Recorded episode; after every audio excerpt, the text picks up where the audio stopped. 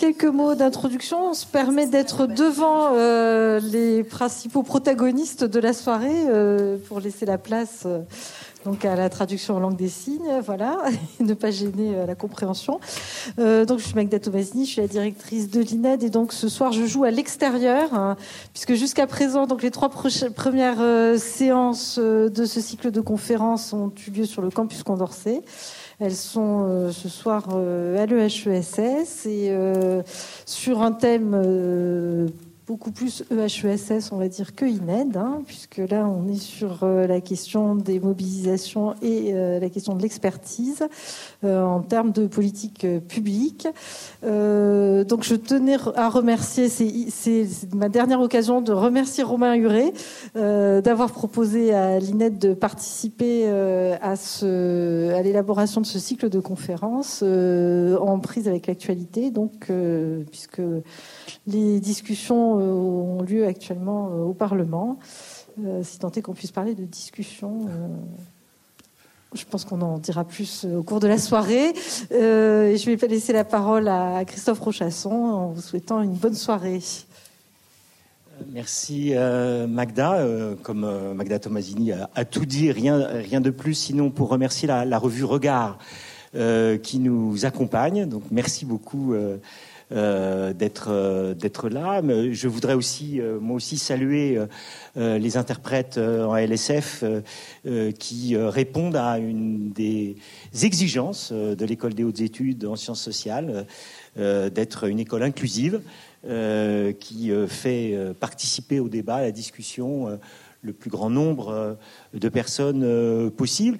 Et cette dernier, ce dernier volet de notre réflexion autour des retraites euh, ouvre en effet euh, euh, à, à d'autres acteurs, des acteurs politiques. je salue tout particulièrement la présence de Boris Vallot, qui a joué, qui joue toujours un rôle important dans les débats parlementaires et qui montre aussi que l'école des hautes études, je l'ai dit à plusieurs reprises, concilie deux objectifs, à la fois euh, être euh, évidemment une institution euh, qui compte dans la production de savoirs savants en sciences humaines et sociales, mais qu'elle a aussi le souci d'apporter au débat public ces éclairages-là, afin que le débat puisse s'adosser à ce que font les chercheurs et les chercheuses qui travaillent dans des disciplines qui sont parfois considérées comme inutiles eh bien, il me semble que euh, nous avons, depuis euh, ces quatre débats, montré le contraire et que ce soir, ce sera aussi vrai. Merci, euh, chers et chers collègues, de votre présence. Est-ce que ça marche? Non, ça marche déjà comme ça. Bonsoir à toutes et à tous.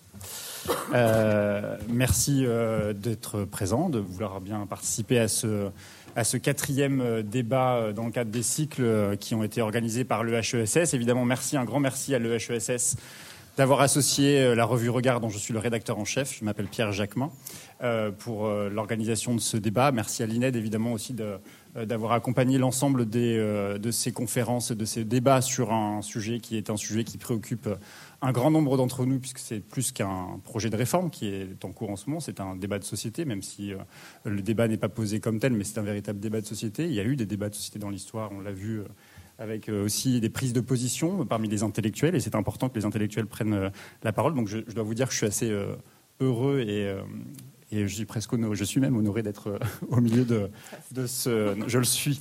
Je suis, cher Ludivine, honoré évidemment d'être parmi vous et d'être au milieu de vous ce soir. Donc, euh, je ne vais pas prendre la parole trop longtemps, je vais être en charge de l'animation de ce débat. On va passer une heure à discuter, euh, à vous entendre tous les quatre, et puis on fera un temps d'échange avec vous pendant une heure euh, pour que vous puissiez réagir, poser vos questions et, aussi nous faire part de, vos, de vos avis sur le thème de ce débat.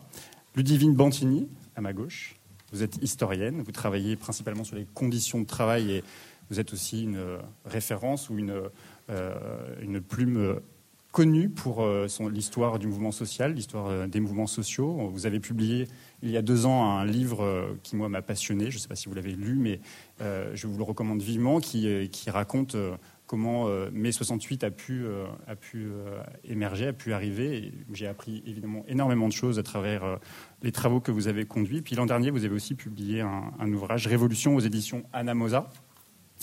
Marie-Claire Caïto, euh, sur ma droite, désolé.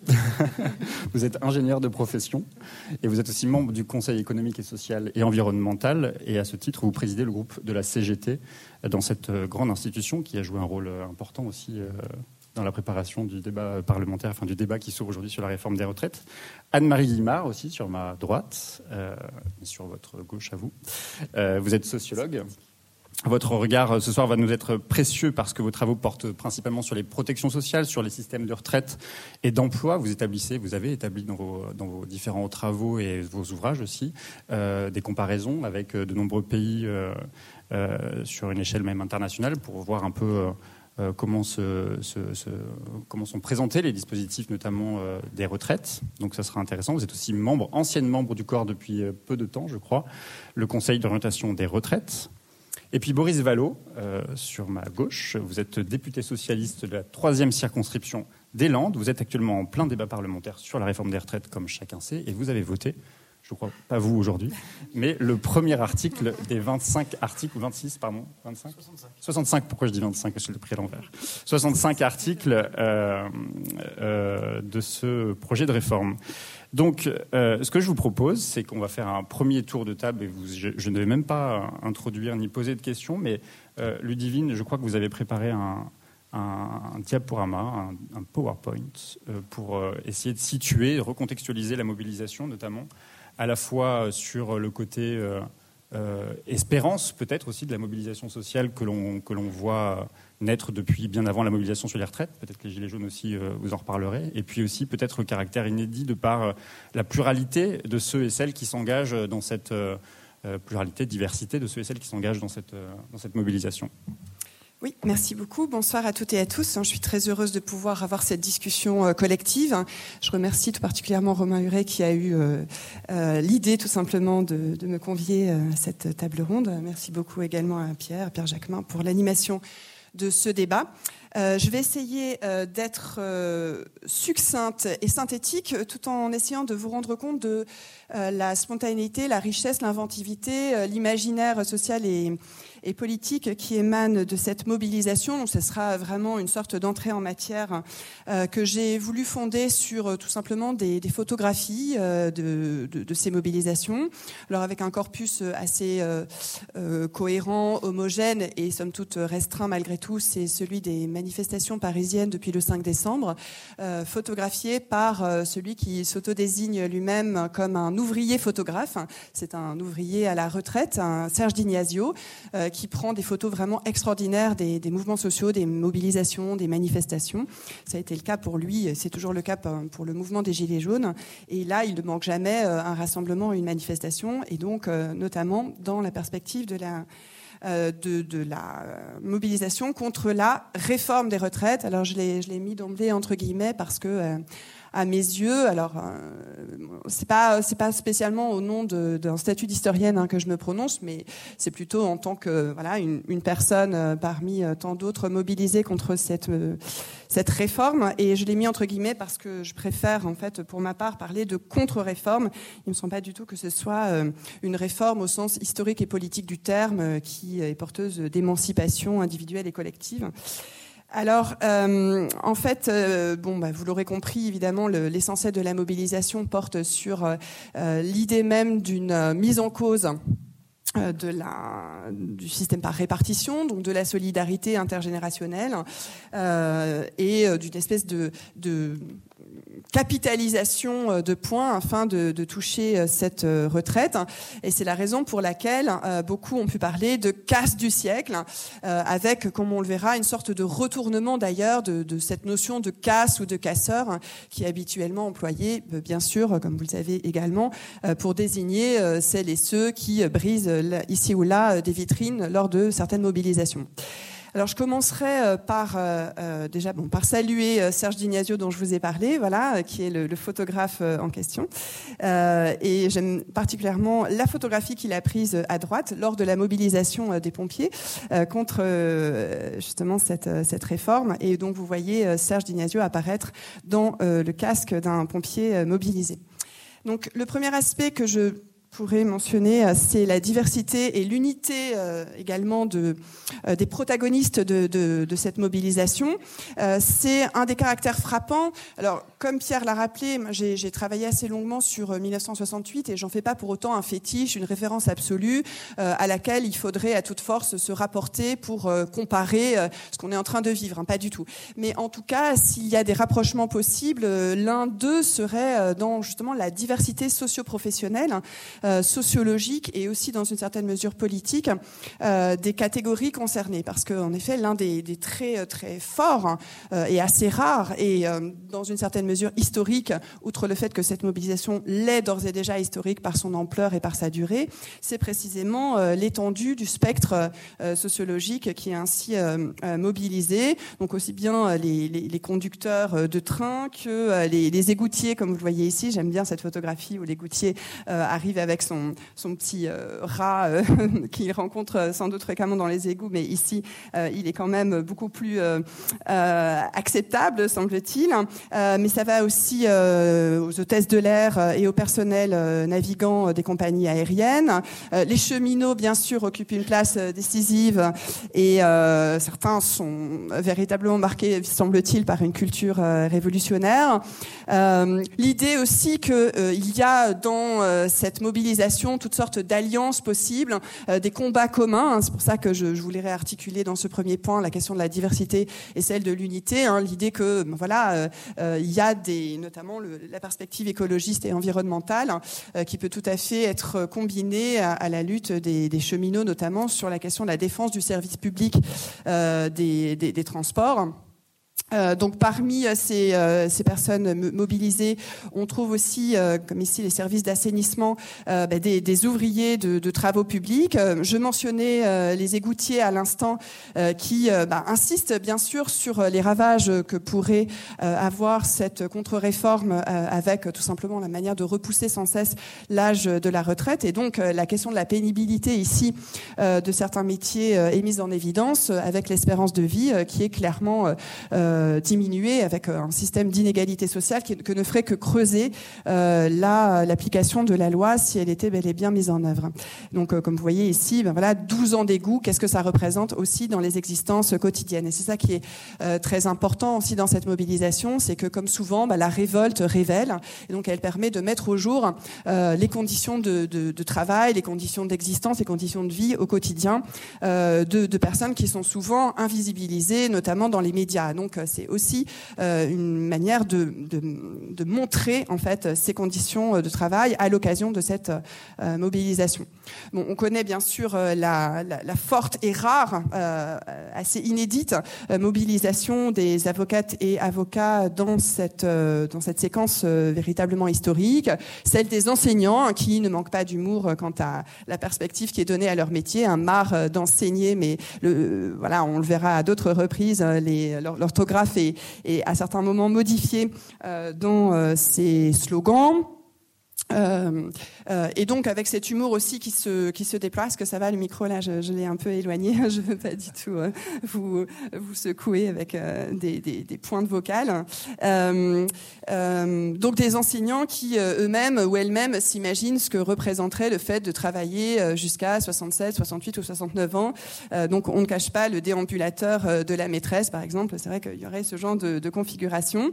C'est vraiment intéressant de voir à quel point il y a une véritable diversité euh, de métiers mobilisés, euh, comme euh, par exemple celles et ceux qui travaillent à, à l'IGN, l'Institut géographique national, qui sont chargés de la cartographie, tout comme les artistes qui sont très mobilisés, avec aussi ben, voilà, une dimension spécifique, hein, une mobilisation proprement artistique, toute une part de créativité et, d'inventivité, comme on le voit ici sur le, leur pas de quartier.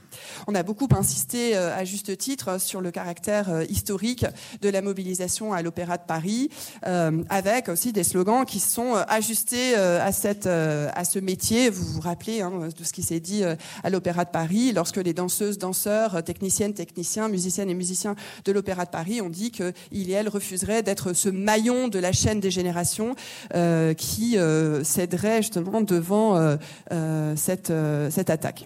donc les musiciens des conservatoires sont aussi mobilisés, la statistique publique, comme vous le voyez, même les chiffres sont contre la réforme apparemment.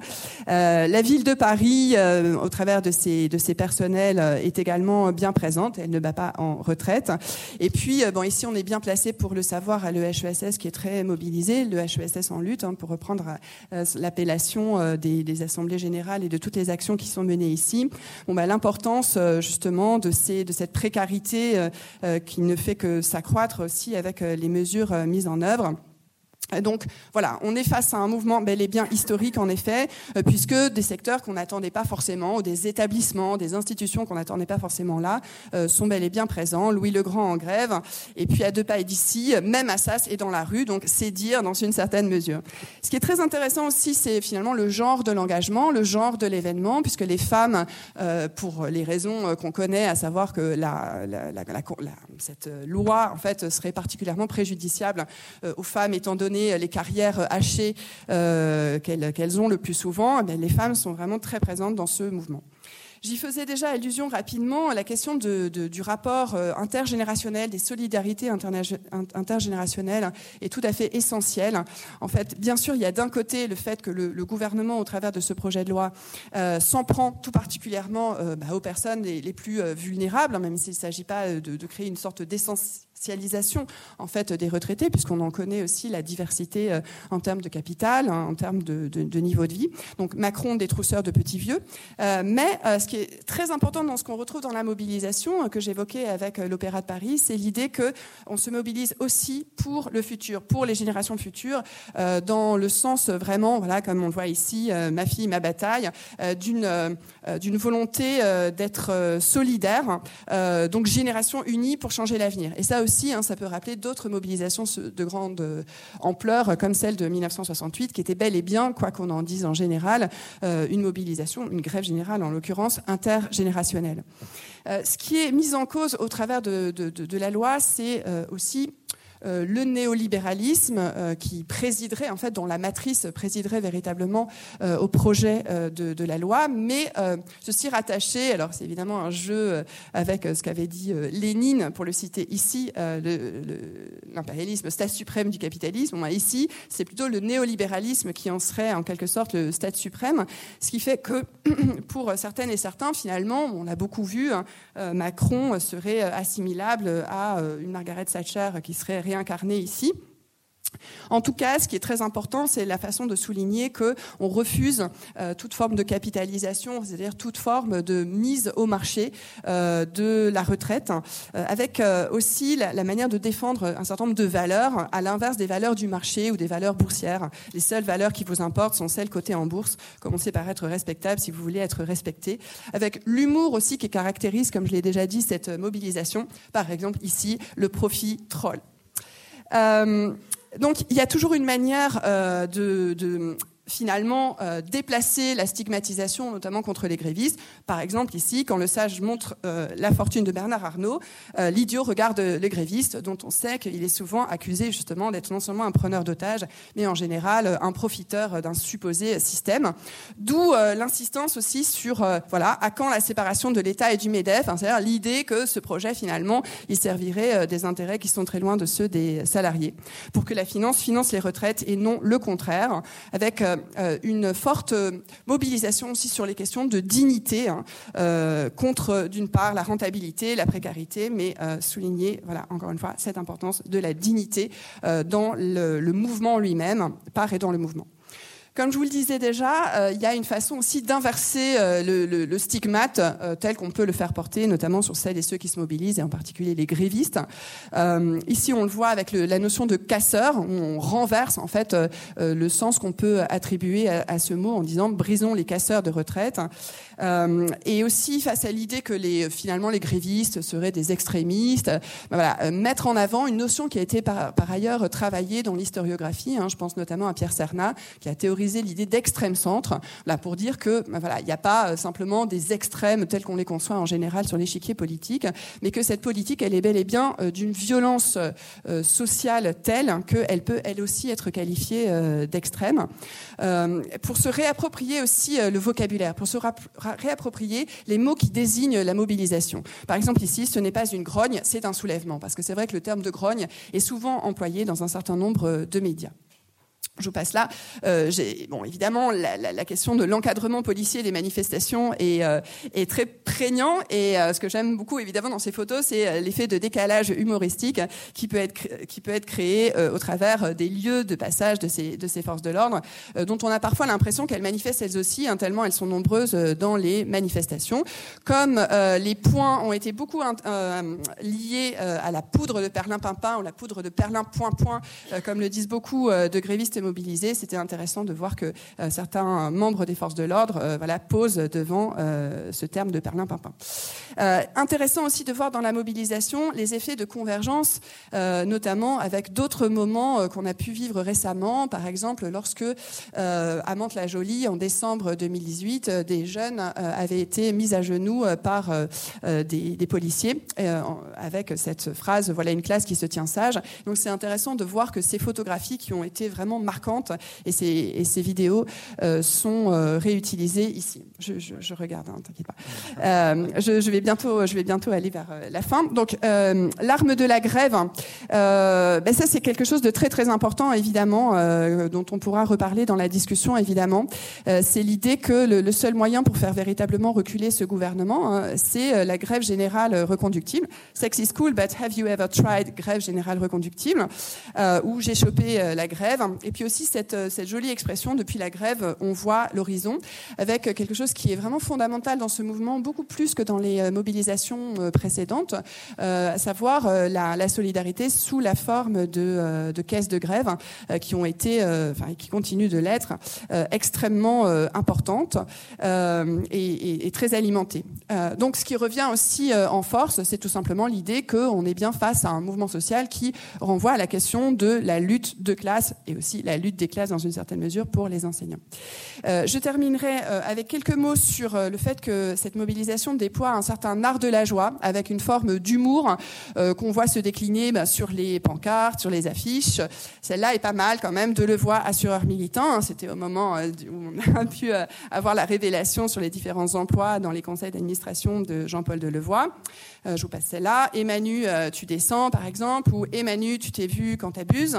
les médiévistes sont en force aussi dans les cortèges, puisqu'ils s'estiment finalement créateurs de révoltes depuis 1212 ou 1200. Euh, voilà, on ne sonnera pas la retraite, hein, toutes sortes de déclinaisons sur la manière de parler du, du, retrait de la réforme. Et bon, tant pis, je, vous donne quand même celle-là, même si euh, il faudrait pas forcément employer ce genre de mots euh, à l'EHESS. Si on avait voulu se faire baiser par le gouvernement, on aurait eu élu Brad Pitt. En effet.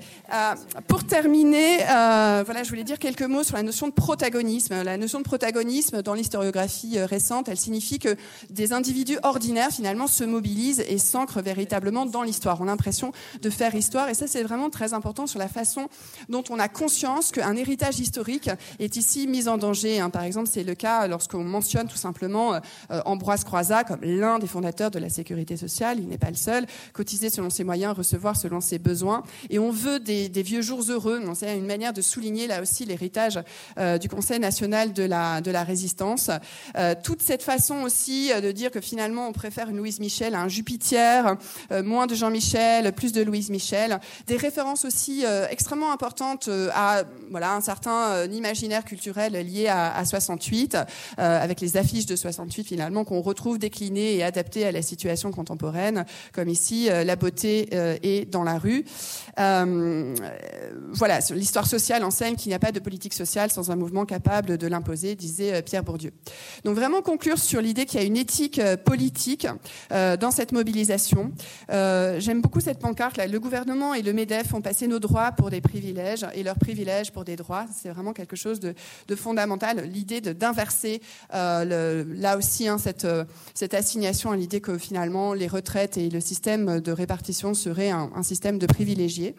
Euh, et dès lors, voilà, Macron euh, vient voir la démocratie, elle est ici, puisque on aura l'occasion d'y revenir bien davantage encore dans la discussion et dans le débat euh, collectif. La, question qui est posée, c'est bel et bien, on va aussi en parler avec l'éventuel recours au 49.3, c'est bel et bien celui de la démocratie et d'un véritable débat qui respecterait la liberté démocratique.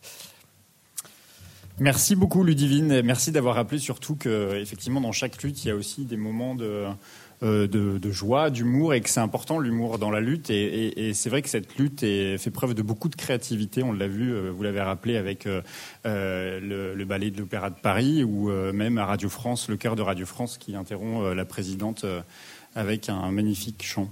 Marie-Claire Caïto, je l'ai dit, vous êtes membre du CESE, présidente du groupe de la CGT. La CGT joue un rôle évidemment très important dans cette mobilisation. comme Ludivine, je vais vous laisser 10 minutes, même si Ludivine a un peu dépassé, pour pouvoir introduire cette conférence. Mais j'ai quand même une question, parce que ce qui se pose aussi aujourd'hui, on le voit, il y a aussi une question, au-delà de la question euh, du rôle des syndicats dans cette, euh, dans cette réforme. Il y, a là, une question sémantique qui me frappe. C'est comment on est passé du pouvoir de négocier, qui, qui, est le pouvoir des syndicats, le pouvoir de négocier les conditions de travail, de, l'améliorer, de les améliorer. Comment on est passé du pouvoir de négociation à la seule consultation, voire à la concertation Parce qu'aujourd'hui, on nous vante des consultations qui auraient duré depuis deux ans, mais non plus des consultations. Est-ce qu'il n'y a pas là aussi un problème chez les, dans, le monde, dans le monde syndical qui est une perte du pouvoir de négocier? Normalement, ça marche. Oui, c'est bon. Euh, bah, déjà, merci de permettre cet échange. Moi, je suis enchantée d'être ici. Et puis, j'espère que je pourrai en profiter pour récupérer la présentation du Divine, qui a l'air superbe, mais que je n'ai pas bien vu de dos. Euh, oui, alors, Peut-être à, la fin, j'essaierai un peu de, venir sur cette question très rapidement, mais avant de venir sur la mobilisation retraite, puisque c'est le sujet, moi je voulais remonter alors dans le temps, mais très rapidement, je n'irai pas jusqu'à mai 68, mais 2018, euh, euh, il y avait eu quand même des choses un peu marquantes qui s'étaient passées en 2018. Déjà au premier euh, trimestre, premier semestre, il y a quand même la mobilisation des cheminots. Euh, pendant trois mois, une mobilisation qui dure trois mois, euh, pour protester contre la transformation euh, de la SNCF d'EPIC en société anonyme. Alors, ce qu'il faut savoir, c'est cette transformation euh, elle est la conséquence des lois de déréglementation de Bruxelles. Elle a touché d'abord euh, le secteur des télécoms, ensuite le secteur de l'énergie et euh, maintenant le secteur donc du rail, avec les conséquences qu'on peut connaître, par exemple sur l'énergie, qui est un secteur que je connais assez bien, puisque c'est le secteur dans lequel je travaille, disparition de gaz de France, et puis EDF e qui est quand même très mal en point aujourd'hui avec une augmentation des tarifs gaz et électricité. Donc ils se sont battus pendant trois mois là-dessus, avec la réalité, c'est qu'ils n'ont quand même pas réussi à obtenir euh, grand-chose et que le 1er janvier 2020, eh ben, dans le silence le plus complet, il y a eu une transformation en société anonyme de la SNCF, et ce qui est quand même pas rien pour notre histoire. Ensuite, fin 2018, il y a l'irruption euh, dans le paysage d'un grand mouvement social aussi, euh, mais que Ludivine parlerait sans doute mieux que moi, mais qui est euh, la crise dite des Gilets jaunes. parce que, enfin, nous, enfin, moi, tel qu'on l'a analysé, c'est que c'est une crise qui prend ses racines dans la désindustrialisation du pays. Pourquoi je veux le noter C'est que je pense que la question de l'industrie, alors peut-être qu'on viendra après dans le débat, mais c'est une question qui est extrêmement importante, puisque la France est en train de larguer son industrie, euh, ce qui conduit à un déficit structurel de sa balance commerciale, et que si on ne redresse pas l'industrie, il y a peu de chances qu'on arrive à redresser l'économie. Donc, si on ne dresse pas l'économie, on n'aura pas d'emploi stable et de qualité, on n'aura pas de quoi payer les retraites. Donc, toutes ces choses-là sont extrêmement liées. Donc, euh, cette euh, crise dite des Gilets jaunes qui ont conduit à ce que des gens se rassemblent sur les ronds-points, beaucoup de femmes d'ailleurs, hein, et des femmes en situation monoparentale, pour refaire de la politique au sens noble du terme.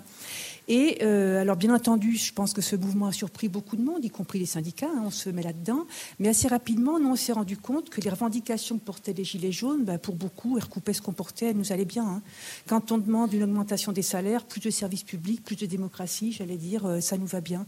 Et c'est des, bonnes des bonnes revendications. Et euh, J'allais dire, à une époque, Stéphane Essel avait interpellé les jeunes en disant indignez-vous. Et puis Georges Segui avait repris derrière lui en disant c'est bien de s'indigner, mais il faut en plus s'engager. Et moi, j'aurais envie de dire, peut-être, de, façon assez modeste, mais peut-être ce qu'il a manqué aux Gilets jaunes, c'est de s'organiser. Alors, je connais bien la méfiance qu'ils peuvent avoir pour les partis politiques les structures syndicales, mais une organisation, ça sert à quelque chose, y compris euh, l'envahir, en faire ce qu'on veut, ça peut aussi avoir un sens. Parce que, quand même, ce qui se passait sur les ronds-points, de mon point de vue, était très intéressant, mais il laissait quand même bien tranquille le patronat. Patronat, la crise des Gilets jaunes, euh, ça lui est passé complètement au-dessus. Hein. je veux dire, euh, ça ne l'a pas du tout gêné. Et donc, on voit bien que quand on n'arrive pas à toucher à l'économie, c'est quand même, euh, y compris, très embêtant. Et puis, il y a eu une chute. Alors, je vais le dire un petit peu avec mes mots, mais un mouvement, alors, y compris qui a eu, euh, où ont eu lieu certaines violences, y compris des violences policières très fortes quand même. C'est un mouvement avec usage des LBD où on a été quand même critiqué par l'ONU avec des mains arrachées, des yeux et ainsi de suite. Et donc un mouvement qui a quand même obtenu certaines choses. Alors très minime de notre point de vue, euh, avec des choses qui étaient déjà prévues, mais dans ce contexte-là. Donc, y compris, je trouve que c'est un signal qui est quand même particulièrement mauvais, ce ce qui est annoncé. Et la chute, la chute, c'est quoi? C'est le grand débat qui se euh, termine dans un, enfin, qui, qui, est dans la réalité un grand monologue présidentiel, parce que quelle est la, quelle est la chute du grand débat? Qu'est-ce qu'on obtient suite du grand débat? Et la mise en place de la Convention citoyenne sur le climat, qui a lieu en ce moment au Conseil économique et social et qui devrait rendre les 150 citoyens tirés au sort, qui devrait rendre ses préconisations le 4 avril.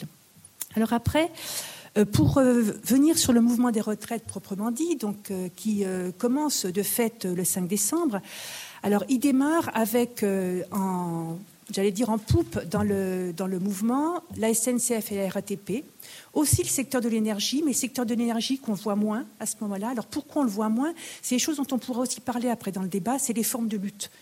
Euh, sur le secteur de l'énergie, quand on est en lutte, euh, qu'est-ce qu'on fait comme action? On baisse la production, mais ça, c'est parfaitement invisible euh, des citoyens, euh, puisque qu'est-ce que font les entreprises? Eh ben, Elles importent plus d'électricité ou de gaz, donc ça veut dire que ça coûte mais c'est invisible. Ou alors, on fait des actions pour essayer d'être, euh, j'allais dire, euh, enfin, je veux dire, par rapport à la population, d'être intéressante. C'est la remise au courant aux démunis, parce qu'il y a quand même 11 millions de précaires énergétiques en France, ou passer en tarif heure creuse ou de nuit, les hôpitaux, des trucs comme ça. Mais ça, ce sont des, des choses qui ne se voient pas beaucoup. Et ce qui se voit, c'est les coupures. Mais les coupures, c'est euh, un moyen d'action qu'on essaie d'utiliser de manière parcimonieuse parce que euh, ça peut, à la fois quand on fait des coupures, ben, mettre une opinion publique ou une population à dos. Donc ce que j'allais dire, c'est que l'énergie était aussi au départ, mais on l'a beaucoup plus vue en janvier. Pourquoi? Parce qu'elle a utilisé la méthode des coupures euh, qu'elle utilise encore aujourd'hui. Alors après, euh, SNCF, RATP qui se sont beaucoup euh, mis dans l'action de manière visible, euh, alors que le gouvernement avait un projet de réforme, enfin de contre-réforme, ça je partage ce qui a été dit, mais en disant ça va être un projet de justice sociale parce qu'on va supprimer les régimes spéciaux et donc c'est une mesure de justice sociale.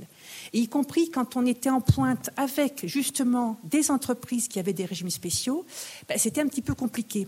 Donc l'objectif qu'on avait, nous, c'est de dire il faut arriver à élargir. Il faut absolument arriver à élargir ce mouvement euh, pour que justement il n'y ait pas que les entreprises où il y a des régimes spéciaux qui soient dans ce mouvement-là. Sachant qu'après, on a une question d'implantation syndicale.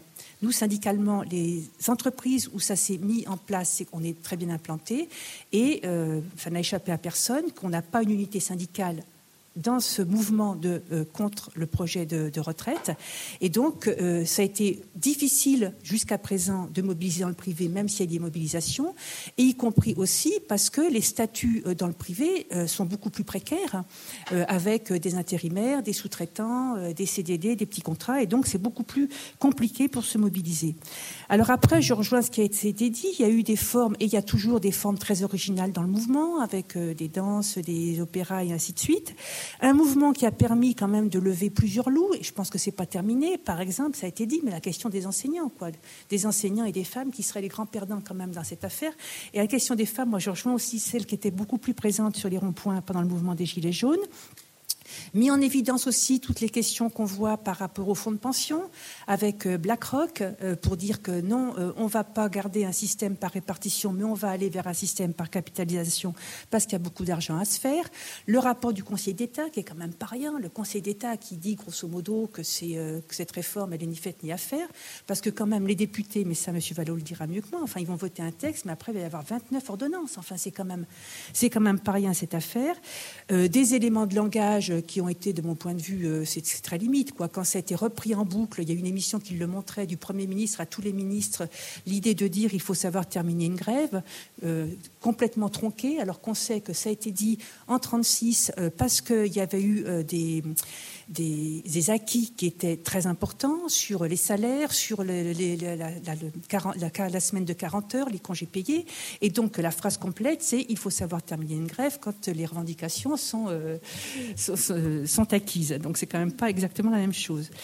Alors après, par rapport à, le titre réforme d'experts, mobilisation populaire, moi je pense qu'on a voulu en faire une réforme très technique mais que les gens ont très vite compris qu'il y avait un loup là-dessous et que ce qui était assez simple, parce que eux, ce qu'ils veulent savoir, c'est quand ils vont partir, avec combien ils vont partir. Et ça, ils ne le savent toujours pas aujourd'hui. Et je pense que majoritairement, puisqu'il y a quand même une opinion qui est majoritairement contre le projet du gouvernement, ils ont compris qu'on était en face d'un projet de société et qu'il y avait grosso modo deux visions de la société qui étaient en train de s'affronter aujourd'hui. Et pour aller plus loin, je pense qu'il faut montrer que euh, l'opinion publique, jusqu'à présent, elle a rejeté massivement le projet du gouvernement, mais je ne suis pas certaine qu'elle ait adhéré massivement à d'autres propositions. C'est-à-dire qu'elle pense qu'il est possible de faire autrement. C'est pour ça, entre autres, que la CGT, avec les autres organisations syndicales qui sont dans l'intersyndicale, ont décidé de mettre en place leur propre conférence de financement pour montrer qu'elles ont des propositions et que ce n'est pas de l'utopie, qu'on ne rêve pas debout, mais que ce sont des propositions qui sont réalistes et qu'on peut financer. Donc après, sur la, sur la suite, j'allais dire, euh, c'est pas fini. On va voir s'il y aura 49.3 ou pas. Euh, on n'oublie pas non plus qu'il y a des lois qui ont été votées et qui n'ont pas été appliquées. Euh, exemple quand même du CPE. Donc de toute façon, je pense que la mobilisation, elle ne s'arrêterait pas de cette façon-là. Le, projet du gouvernement est quand même un projet, qui, si on regarde bien, qui est rejeté par une majorité de la population, par une majorité d'organisations syndicales qui représentent une majorité de travailleurs. Donc c'est quand même vraiment, euh, ça serait, une, je pense, une, faute euh, démocratique euh, de continuer à faire passer ce projet-là. Alors après, je pense qu'effectivement, la question qui se pose, c'est de débattre beaucoup plus largement, mais ce qu'ont compris, je pense majoritairement les gens qui se mobilisent ou ceux qui regardent cette mobilisation, c'est quel projet de société et dans quelle société on veut vivre demain ensemble, euh, y compris d'ailleurs, je pense qu'aujourd'hui on en est par rapport aux défis environnementaux et aux défis sociaux auxquels on est confronté, on a besoin de beaucoup plus de solidarité et de beaucoup plus de services publics pour faire face justement à ces enjeux. Et donc c'est comment on va produire et consommer, comment on va utiliser la richesse produite au sens de euh, dans le sens de l'intérêt général et non pas pour qu'elle soit préemptée par quelques actionnaires. Et puis, euh, quelle vision on a euh, de, la société, quelle vision on a des gens, parce que les retraités, par exemple, c'est une catégorie sociale utile à la société. C'est-à-dire qu'ils sont utiles en termes d'aide intergénérationnelle, ils sont utiles pour la vie associative. La vie associative, elle se casserait la figure s'il n'y avait plus de. Elle ils sont utiles pour la démocratie locale. Or, ça, c'est des choses qui ne comptent pas dans le PIB. Dire, jamais c'est mis dans le PIB. Donc, d'ailleurs, il faut se réinterroger sur la, pertinence, je pense, du PIB. Donc, je pense qu'effectivement, il y a un autre avenir à inventer.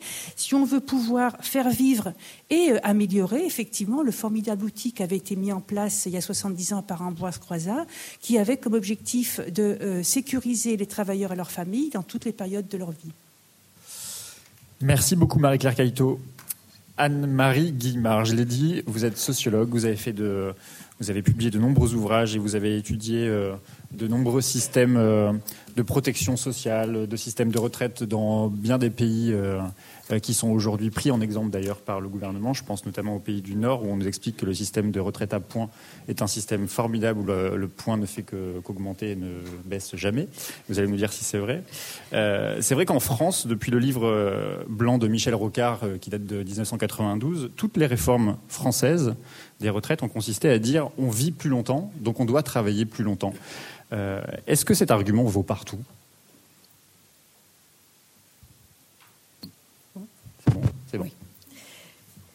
Euh, oui. bonjour à tous d'abord. Euh, je suis très heureuse d'être ici aussi comme mes camarades euh, parce que c'est un débat sur notre avenir à tous. Et, donc, je crois que c'est important. Et il est particulièrement confus. Donc, j'espère apporter un tout petit peu de, lueur dans, cette affaire. Alors, travailler plus longtemps. Oui, oui, euh, ça semble raisonnable. On vit plus longtemps, c'est ça. la question qui se pose aujourd'hui, c'est quand même, c'est l'avenir de tous.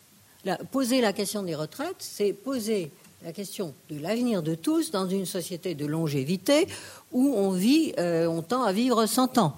Donc, et aujourd'hui, je voudrais le rappeler,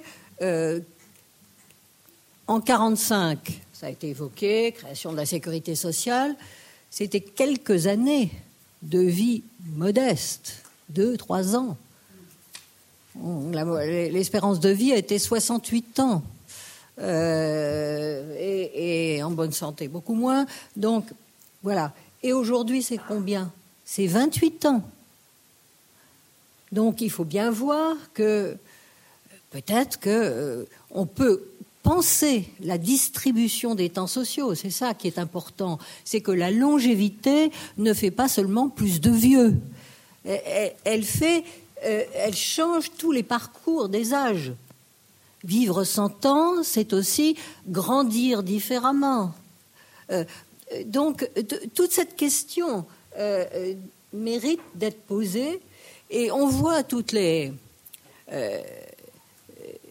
toutes les apories des débats actuels euh, tels qu'ils sont posés par le gouvernement dans, les, dans, cette dernière année, euh, c'est que la longévité, c'est vu comme plus de vieux, ça va coûter cher. Et c'est la même chose pour la prise en charge de la dépendance.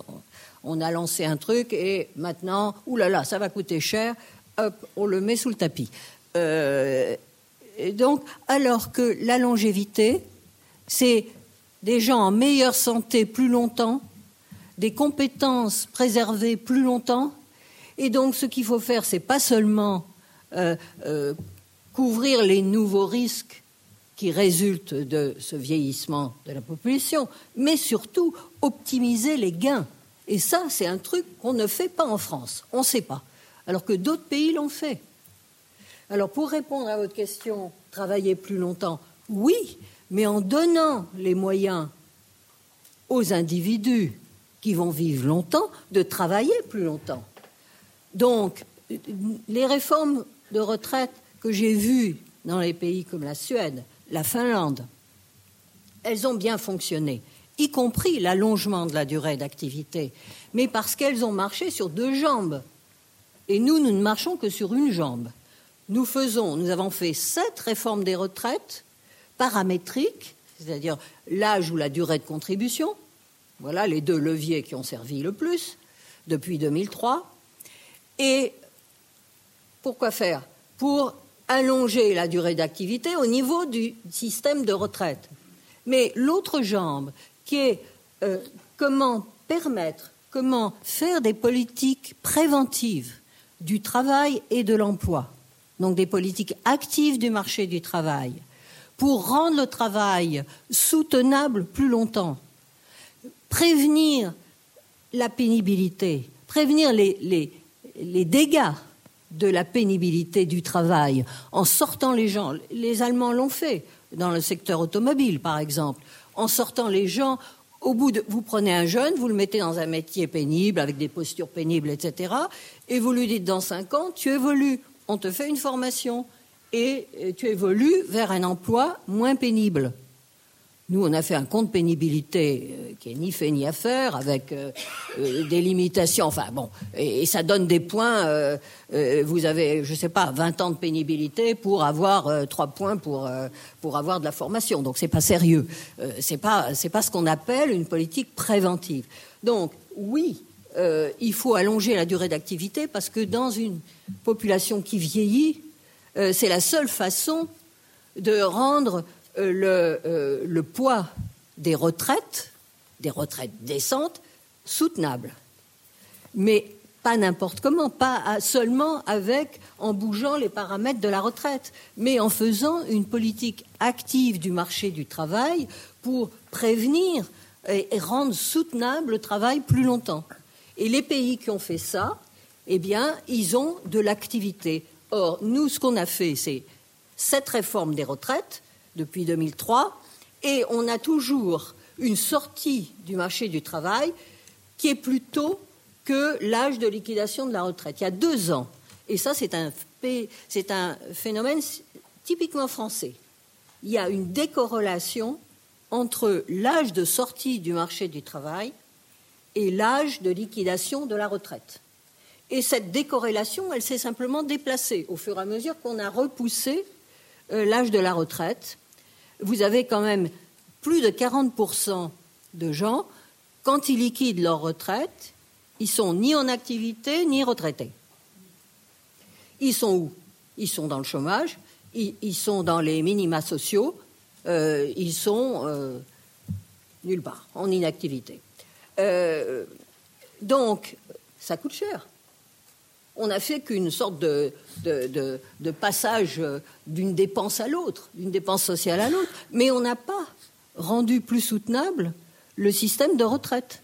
Parce que pour rendre plus soutenable le système de retraite, il faut augmenter les cotisants. Et, en même temps, ça diminue les pensionnés. Donc là, on est gagnant. Mais là, dans notre cas, on n'est pas gagnant. Donc, pour revenir, voilà, pour la réponse à votre question, c'est oui, mais euh, on, ne marche que sur une jambe, donc ça ne marche pas. Et finalement, ce report euh, de l'âge de la retraite est injuste. La mesure d'âge à laquelle nous sommes revenus, euh, qui n'était pas au départ, euh, je le rappelle. J'aimerais faire un petit rappel historique parce que sur récent, sur le candidat Macron, il a fait d'une réforme des retraites une mesure phare de son élection il a été élu quand même. Bon, en partie là-dessus. Euh, et d'autres choses. Mais il faut bien partir du fait que ce n'était pas le projet. Pour moi, le projet, il a été complètement, il a changé à, 180 degrés.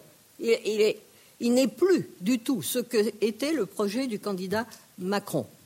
Il faut voir le point de départ. Défiance généralisée des Français à l'égard de leur système de retraite après cette réforme paramétrique, et on leur dit toujours, c'est la dernière, après, c'est la der des der, après, euh, euh, le régime est équilibré. Et puis ça recommence. Bon, donc ils n'en peuvent plus. Il y a seulement, à l'époque, dans tous les sondages qui sont faits, les baromètres, etc., il y a seulement moins d'un tiers des Français qui pensent qu'ils auront une retraite décente. Euh, donc euh, vraiment une défiance généralisée. Et je dois dire qu'aujourd'hui, on est dans la défiance 100%. Euh, là. Euh, bon. donc, mais quand Jean-Paul Delvoye est chargé, et comme haut commissaire chargé de cette retraite, son objectif numéro un, c'est de redonner confiance. Effectivement, par un système de retraite par répartition, il y a, quelque chose de fondamental, euh, c'est de redonner confiance euh, à toutes les générations sur l'avenir, de redonner un avenir commun. Dans une société de longévité, c'est indispensable.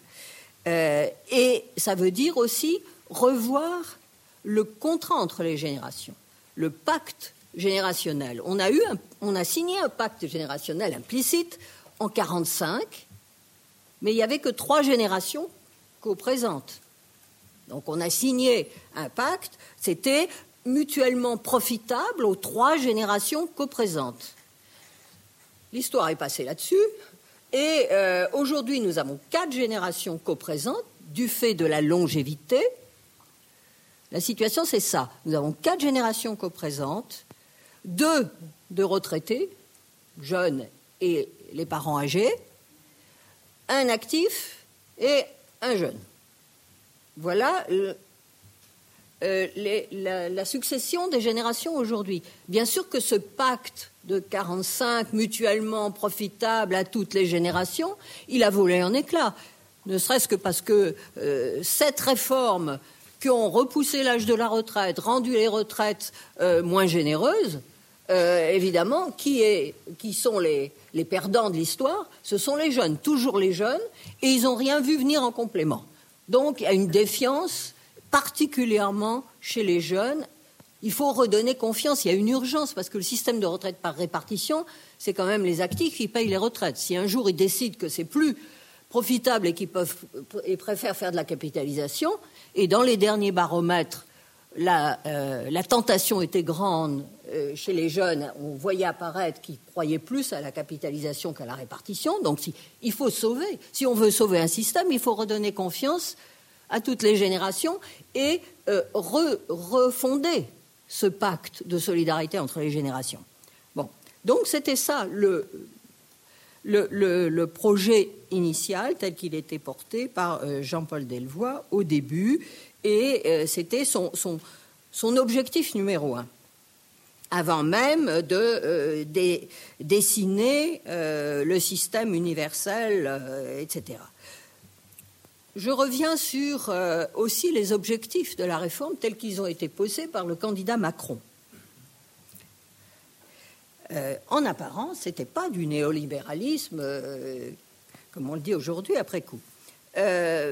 C'était d'une part adapter notre assurance vieillesse à des parcours professionnels plus instables, qui sont ceux d'aujourd'hui, plus mobiles, qui font que Aujourd'hui, quelqu'un qui liquide euh, sa retraite a appartenu à au moins trois régimes et demi. Donc des règles différentes, etc. Et très bientôt, cinq régimes. Plus personne ne peut comprendre euh, euh, comment, comment, calculer sa retraite dans un maquis de règles différentes, etc. Encore plus pour la réversion, encore plus pour tout ça. Bon, donc il y avait l'idée de repenser une assurance vieillesse du XXIe siècle dans l'esprit des origines. C'était ça qui était posé au départ. Donc la répartition, l'équité et la solidarité entre les générations. Deuxième point important, c'est que rendant ce système devenu universel, plus lisible. Je vous rappelle que la sécurité sociale, dans sa conception initiale, était universelle, mais euh, qu'elle s'est fragmentée par les refus des, euh, différentes professions, etc. Donc, euh, on revient à cet esprit des origines, à cette universalité, et cela pour rendre plus lisible, et là on aborde un point qui était très cher à la CFDT, qui était euh, la retraite à la carte. C'est-à-dire que si ça devient plus lisible, à ce moment-là, on peut calculer sa retraite et décider du moment opportun de prendre sa retraite. Donc l'idée d'un âge légal n'est plus, euh, n'est plus opérationnelle dans la vie d'aujourd'hui. Les gens sont trop différents. Ils n'ont pas eu les mêmes métiers, ils n'ont pas eu la même histoire, ils, n'ont pas la même histoire familiale non plus. Donc, euh, chacun doit pouvoir choisir sa retraite. Et en passant, euh, le modèle finlandais est de ce type aujourd'hui. En Suède, il n'y a plus d'âge légal, il n'y a plus, il n'y a qu'un âge plancher pour prendre sa retraite au moment opportun où on le décide. À partir de, donc l'idée, c'était à partir de 62 ans, vous pouvez décider de prendre votre retraite à 62 ans ou plus tard, et vous avez une surcote. Donc vous êtes encouragé, vous êtes incité à le faire. À l'époque, on ne parlait pas de décote, on parlait juste de surcote, c'est-à-dire d'une incitation à prolonger l'activité parce qu'on en a besoin pour les raisons que j'ai expliquées tout à l'heure. Anne-Marie, il va falloir euh, conclure. Oui, je conclus. Euh, donc, on est euh, en, à partir de Pâques, dernier, 2019, arrivent les mesures d'âge portées par Darmanin et Philippe.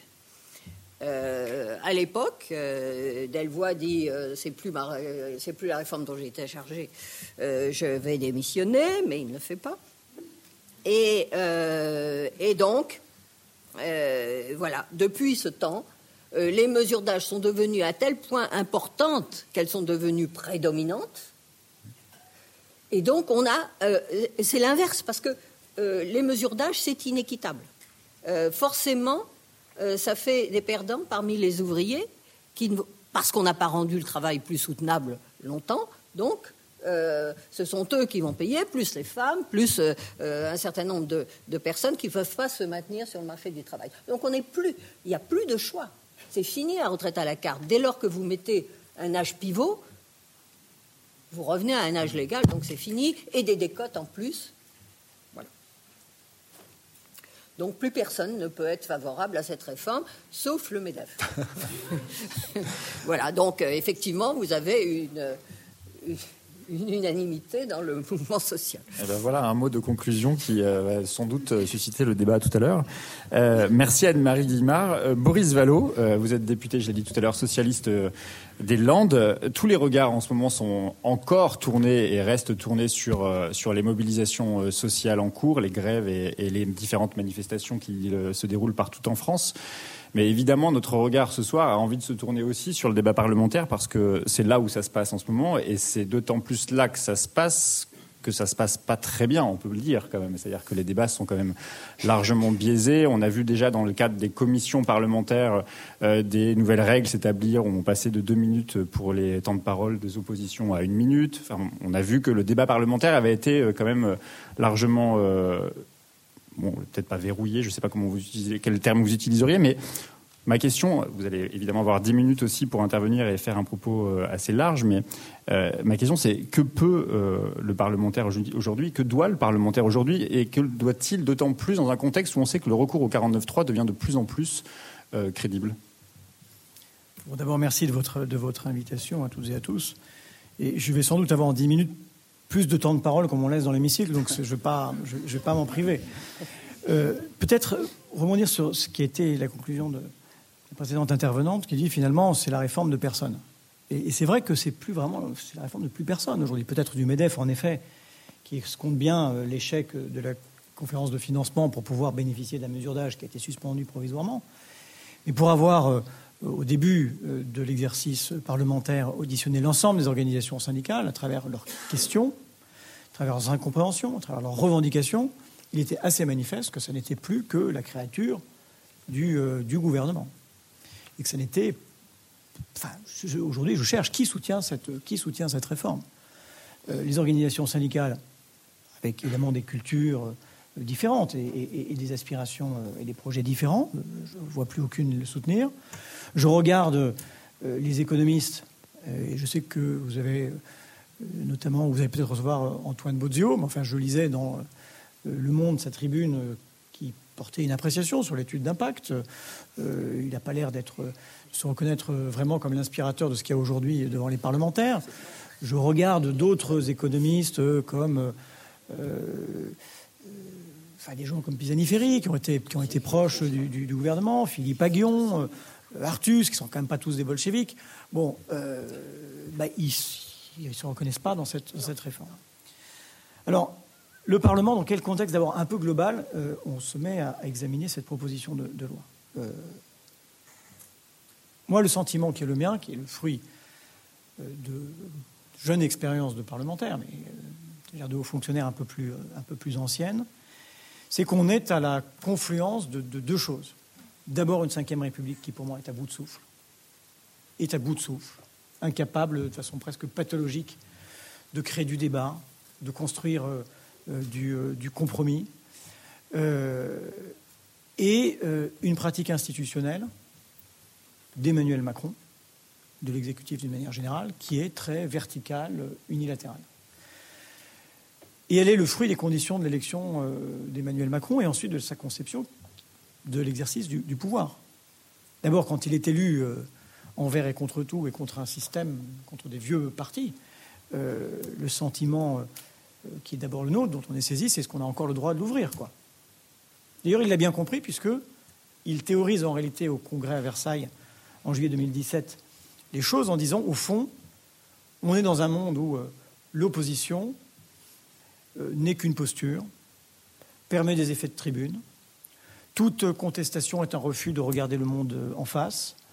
Euh, et puis quand on n'est pas avec moi, on est contre la France ou contre l'Europe, selon, euh, les circonstances. Et on voit bien, dans, ce rapport euh, à l'exercice du, pouvoir, ce que cela induit. Ça induit l'acceptation du seul dialogue direct d'Emmanuel Macron avec le peuple. Cela, il emprunte quand même au populisme, à ce que moi je considère comme une simplification idéologique, le peuple réifié, euh, là où, bah, évidemment, comme socialiste, euh, avec ses proximités avec la sociologie, je pense qu'il euh, y a d'autres façons de lire le, peuple dans sa complexité, dans ses contradictions, pour faire émerger du compromis. Et depuis deux ans et demi, ce que l'on observe, c'est une forme de maltraitance institutionnelle et politique du dialogue social et du débat parlementaire du dialogue social, euh, on l'a vu très tôt avec les ordonnances de Mme Pénicaud qui, sont qui prétendent renforcer le dialogue social, mais qui sont, sont en réalité une simplification à l'extrême, puisque par exemple dans les petites entreprises, il est possible de négocier euh, sans représentation syndicale une forme de, contournement des choses. Il y a euh, moins d'heures de décharge syndicale puisqu'on supprime les CHSCT et qu'on fusionne tout ça dans une, dans une instance unique qui en réalité est une attrition des espaces de débat et de dialogue syndical. On l'a vu dans la façon dont se sont déroulées les négociations sur l'assurance chômage, avec une lettre de cadrage qui était une forme de préméditation de l'échec de la discussion des partenaires euh, sociaux, qui était ensuite, à la fin, une façon de leur dire vous passez votre temps à revendiquer le paritarisme, mais quand on vous confie les clés du camion, vous êtes incapable de le conduire. Et dans la façon dont se sont déroulés les deux ans de négociations sur la réforme des retraites, j'ai le sentiment que c'est un peu euh, la même chose, parce que franchement, réussir le tour de force après deux ans de concertation, de mettre l'ensemble des organisations syndicales dans la rue, moi je dis chapeau. Ça s'appelle le talent. Mais il en va de même aussi euh, au, Parlement, où depuis deux ans et demi, euh, une force politique qui avait euh, fait la promesse de changer les pratiques, d'écouter tout le monde, de n'être ni de gauche ni de droite, ou et de gauche et de droite, eh a fini progressivement par n'écouter plus personne, par n'écouter qu'elle-même, pas même par écouter les Français qui ont se sont rappelés au bon souvenir du président de la République sur euh, les ronds-points. Donc on en est là. On est dans un moment où euh, on a le sentiment que notre légitimité euh, est, quand même, contestée. Alors ce texte arrive à l'Assemblée nationale. Est-ce que c'est un texte d'expert Moi j'ai la, faiblesse de penser qu'il y a en France 30 personnes qui comprennent parfaitement le fonctionnement de nos retraites. Ils y travaillent depuis des décennies, ils sont très bons, mais il n'y en a pas un seul qui a été élu député. Voilà. Et je me mets évidemment dans le lot. C'est d'une technicité incroyable. Euh, et pour être franc, euh, il nous faut quand même beaucoup de patience et beaucoup de minutie pour comprendre ce qu'on nous raconte. Et donc le Parlement euh, est saisi d'un texte le vendredi à 16h. Nous avons une étude d'impact, une loi ordinaire, une loi organique. Ça fait 1500 pages. Et on y dit, il est vendredi 16h, nous allons auditionner le ministre en commission spéciale le mardi à 21h30, et donc ce sera, ça vaudra discussion générale. Donc, il a fallu, pour chacun d'entre nous, prendre connaissance de ce texte, faire euh, une opinion, essayer d'en apprécier euh, euh, la sincérité, la justesse, pour discuter avec le ministre. Et donc on a eu une phase d'abord de commission spéciale, et puis ensuite on est maintenant en séance.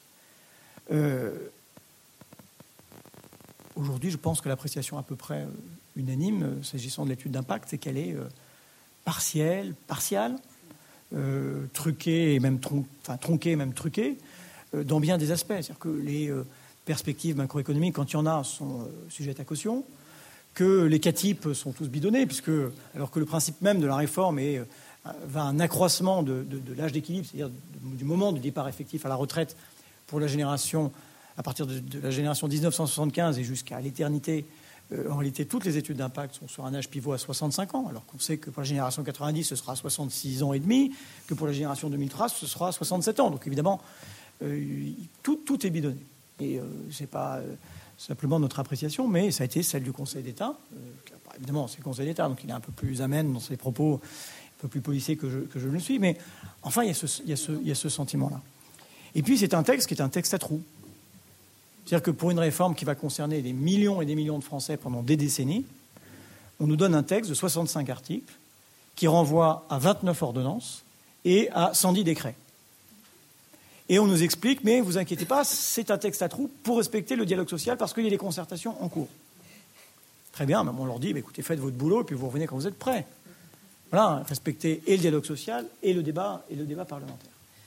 Et le gouvernement, non content, j'allais dire, de, nous étouffer par la technicité euh, de ce, texte, par euh, son caractère très énigmatique, puisqu'il nous manque des, pans essentiels de la réforme, notamment toutes les périodes de transition.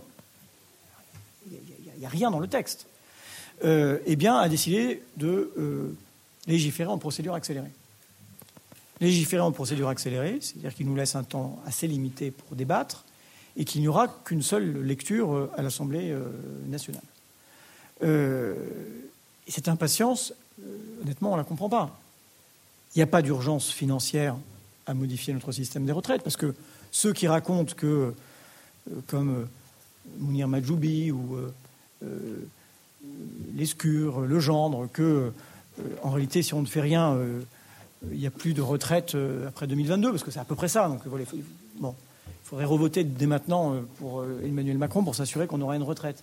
Mais tout ça est du bidon, parce que quand vous lisez le rapport du corps, il est écrit explicitement qu'il n'y a pas de dérapage des retraites, et qu'en revanche, on a un problème de recettes qui est essentiellement le fait des choix politiques du gouvernement, en particulier la non-compensation des exonérations de cotisations, la réforme de l'assurance chômage qui conduit à de moindres versements de l'UNEDIC à l'assurance vieillesse, et puis le maintien du gel du point d'indice et la réduction du nombre des fonctionnaires, bah, évidemment, ça fait moins de cotisations et moins de cotisants. Donc, ça a un impact, euh, en effet. Donc, il, crée un trou, puis après, il lève les bras et il dit Oh, il y a un trou. Bon, il suffit qu'il change de politique pour que ce, trou soit, réglé. Donc, on, a euh, été, euh, jusqu'à la semaine dernière, dans une commission spéciale, donc 70 membres, à proportion évidemment des groupes, ce qui est bien, ce qui est bien normal. Et nous ne sommes pas allés au terme de l'examen du texte, puisqu'on a dû s'arrêter l'article 25 sur 65. Il faut dire qu'il y avait 22 000 amendements, déposés euh, pour l'essentiel, en tout cas en commission, par euh, la France insoumise, qui avait dû déposer elle seule 19 000 amendements, mais chacun peut avoir son appréciation, mais elle répond à une provocation euh, par une autre provocation. Le gouvernement fait le choix de la démocratie expéditive, bah, ils font le choix de la slow slow débat, quoi. très slow, c'est vrai, parce que c'est très long. Mais euh, on, voit bien ce, que ça signifie de cette espèce de, de, que ça devient de, cinéma, quoi. Est-ce que, est que le Parlement compte en France dans, cette grande démocratie? Moi, je trouve qu'on est un Parlement qui est extraordinairement faible et pathologiquement faible, et que c'est un problème pour construire ces grands compromis euh, républicains. Et donc, on n'est pas allé au bout. Nous avons donc euh, réexaminé depuis lundi dernier exactement le même texte que celui qui avait été déposé sur le bureau d'Assemblée et, de la, et de la Commission. Et là, bah, il y a 41 000 amendements. Ce qui, évidemment, ne facilite pas euh, le travail. Mais enfin, on en étudie en moyenne 50 à l'heure, ce qui est à peu près le temps, euh, enfin, le, le, rythme habituel d'examen, d'examen d'une loi. Évidemment, quand on en a 42 000, si on fait une toute petite projection, ça nous emmène au printemps. Et le gouvernement a envie de terminer avant les élections municipales. Et donc, on voit bien ce qui se joue à l'Assemblée en ce moment. Euh, vous avez euh, d'un côté euh, un certain nombre de, parlementaires qui ont déposé beaucoup d'amendements qui assument le choix de l'obstruction. Et puis de l'autre, il y a une majorité qui ne répond à peu près jamais aux questions de fond que je pose et qui dit vous faites de l'obstruction, donc ce sera vote 49-3. Et qui du coup prépare peut-être l'opinion publique. Je ne suis pas sûr que ils arrivent à rendre le 49.3 très populaire en 15 jours. Euh, ils essaient de travailler l'opinion publique pour dire, vous voyez bien, euh, les parlementaires de l'opposition ont transformé euh, le débat parlementaire en grande mascarade, et donc nous n'avons d'autre solution que de, que de, recourir au 49.3, mais qui est quand même un petit détournement, là aussi, institutionnel et, et constitutionnel. C'est dans l'esprit de la Ve République, le 49.3, dans le parlementarisme rationalisé, c'est pour tenir sa majorité n'est pas pour museler l'opposition. Donc, probablement, pour la première fois, le sens de l'article 49 euh, en, sera, euh, en sera changé. Alors, on, débat néanmoins. C'est-à-dire que chaque amendement est pour nous l'occasion d'aller au fond du débat. On pose beaucoup de questions. Hein. Donc on a pu parler des orthophonistes, des avocats, des égoutiers, de la pénibilité, des règles d'indexation euh, de la valeur d'achat, de la valeur de service du point. Là, on pourra faire un petit test pour voir qui comprend quoi. Ce sera assez intéressant puisqu'il postule une simplification euh, de, la compréhension de, ce dispositif-là. donc nous, on pose beaucoup de questions. Et qu'est-ce que l'on prépare euh, face au silence du gouvernement? On prépare la suite. C'est-à-dire qu'on prépare d'abord une commission d'enquête parlementaire sur la sincérité de l'étude d'impact. Le groupe socialiste a pris l'initiative de demander cette commission d'enquête sur son droit de tirage. Bon, c'était il y a 15 jours et on a quelques accrochages avec le président de l'Assemblée nationale qui semble prendre son temps euh, pour faire droit à cette, demande. Et là, on va travailler, et je conclus. Et puis, il y aura un rendez-vous qui sera probablement le recours au Conseil constitutionnel, où nous soulèverons un certain nombre euh, de, de difficultés. Mais je termine juste d'un mot. Juste d'un mot. Aujourd'hui, ce qui me paraît manifeste, c'est que l'on soit pour ou contre cette retraite, l'état d'impréparation du gouvernement est tel que nous aurons à ramasser dans dix ans nos systèmes de retraite à la petite cuillère. Et que ce seul motif-là plaide pour qu'on retire cette, réforme.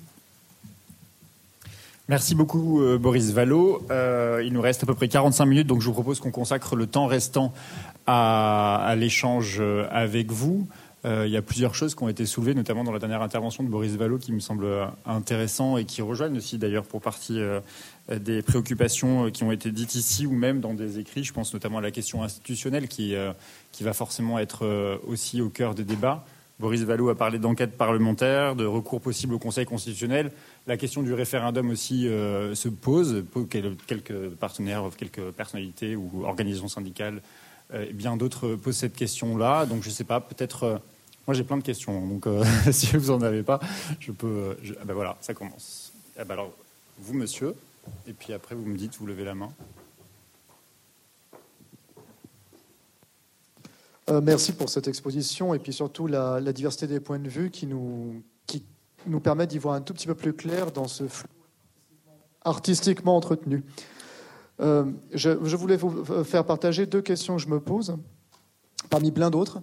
Mais d'abord, puisque vous avez rappelé euh, le fameux il faut savoir terminer une grève, euh, je me demande si la proportion des gens de ce gouvernement à citer ce genre de phrase historique ou à dire, comme l'a dit Emmanuel Macron le 3 octobre, euh, le système de retraite, c'est nos anciens qui l'ont mis en place, hein, je paraphrase, si ce n'est pas à mettre en lien avec une propension à stigmatiser telle ou telle communauté parce que euh, dire renvoyer à 1936 ou renvoyer à 1945, il me semble que chez ce gouvernement, c'est aussi une façon d'exclure du débat les gens euh, qui n'ont pas forcément de grands-parents ou derrière-grands-parents déjà présents en France à cette époque-là. Puisqu'on sait qu'à peu près un Français sur quatre a euh, au moins un grand-parent qui est arrivé en France après 1945.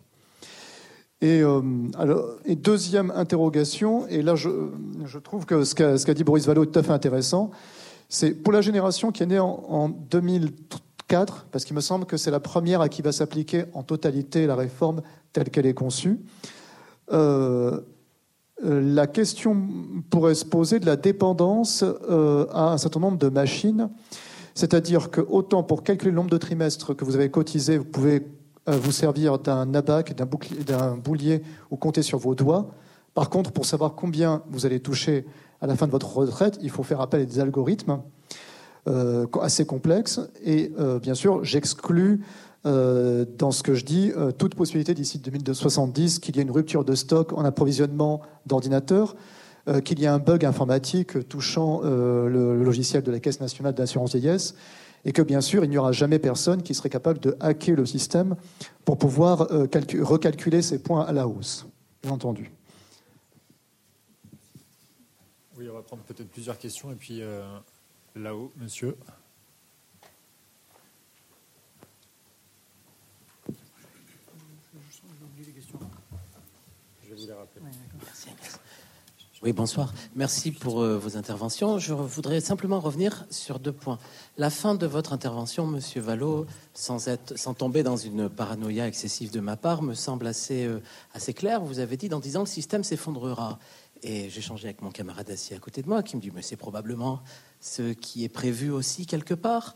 Est-ce qu'on peut tomber dans des systèmes de paranoïa à ce point quand la confiance est si basse quand effectivement il est extrêmement difficile, euh, en regardant même les précédentes années et en regardant l'avenir qui est le nôtre, de se dire que oui, il y aura quelque chose de protecteur? Et l'autre question que je voulais soulever, c'est qu'on regarde souvent aussi les pays du Nord comme étant le modèle. Mais moi, je vous invite, parce que j'habite la moitié de l'année en France et l'autre en Israël, à venir regarder les pays tels qu'Israël, qui ont eu une réforme des retraites ultralibérale, sans, où le système a vraiment été changé du, du jour au lendemain au profit effectivement d'un système qui est celui d'une capitalisation. Et lorsque je suis dans ma cuisine le matin, je vois toutes les personnes âgées de mon quartier faire les poubelles. Parce qu'effectivement, il n'y a absolument plus la moindre protection, ni de point d'indice, ni de quoi que ce soit. Et surtout par l'idée qui a été celle-ci. On pouvait, à la fin de sa vie active, récupérer l'argent euh, euh, cotisé et, évidemment après ne plus avoir droit à de pension et les populations qui étaient dans des fins de vie professionnelles souvent complexes ont pris cet argent et évidemment se retrouvent aujourd'hui dans, dans, une misère sociale générale. Et donc pour le coup, il faudrait aussi regarder les endroits où les systèmes euh, de réforme des retraites ont été euh, poussés jusqu'à l'extrême et Israël est un très très très très bon point d'observation. D'autres questions? Pas pour l'instant? Si.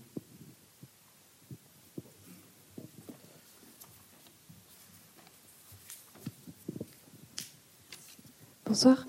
Euh, c'était une question par rapport à ce que disait donc euh, Anne-Marie Guimard tout à l'heure euh, sur le nombre de personnes qu'on avait aujourd'hui, donc la répartition quatre personnes, deux qui vont être retraitées, un actif, un jeune, etc. Est-ce que les questions de productivité, qui, comme l'espérance de vie en bonne santé, étaient absentes du débat au, tout début de voilà, décembre, etc., ne sont pas à aborder aussi? C'est-à-dire notre productivité aujourd'hui en tant que travailleur, qui a été, donc arrêtez-moi si je me trompe, multipliée ces 10, 15, 20 dernières années, je ne sais pas exactement, nous ne permettrait pas de faire face à cette différence de voilà euh, au niveau du, de la répartition.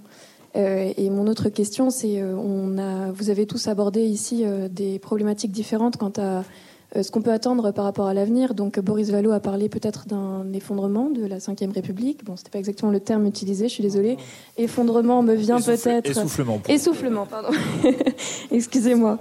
Euh, l'effondrement, je pense, me vient par rapport à la question climatique. Euh, comment est-ce qu'on regarde l'avenir et, comment est-ce qu'on euh, met en place certaines des choses dont Anne-Marie Guimard parlait également, avec le fait qu'aujourd'hui, on a 40% des gens donc, qui ne sont pas soit actifs, soit retraités quand ils liquident leur pension, mais qui au contraire sont dans cette espèce d'entre-deux.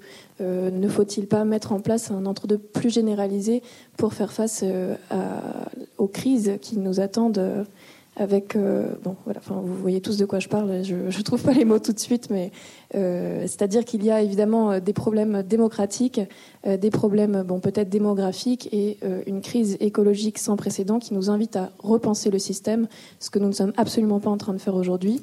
On est simplement en train de continuer sur une direction voilà donc par rapport à tout ce que vous étiez en train de dire tout à l'heure. Voilà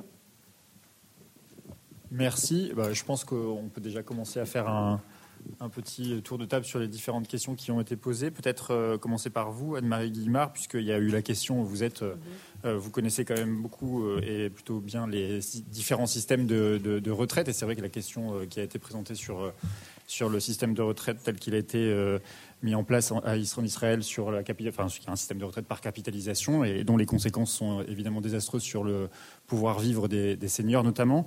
Et puis peut-être aussi répondre à, ce que vous venez de poser comme question, puisque Anne-Marie Guimard aussi euh, évidemment saura répondre sur la question euh, de la productivité, mais aussi sur la question démographique que vous posiez. Et peut-être que je reposerai la question sur la question démocratique à Boris Vallot après.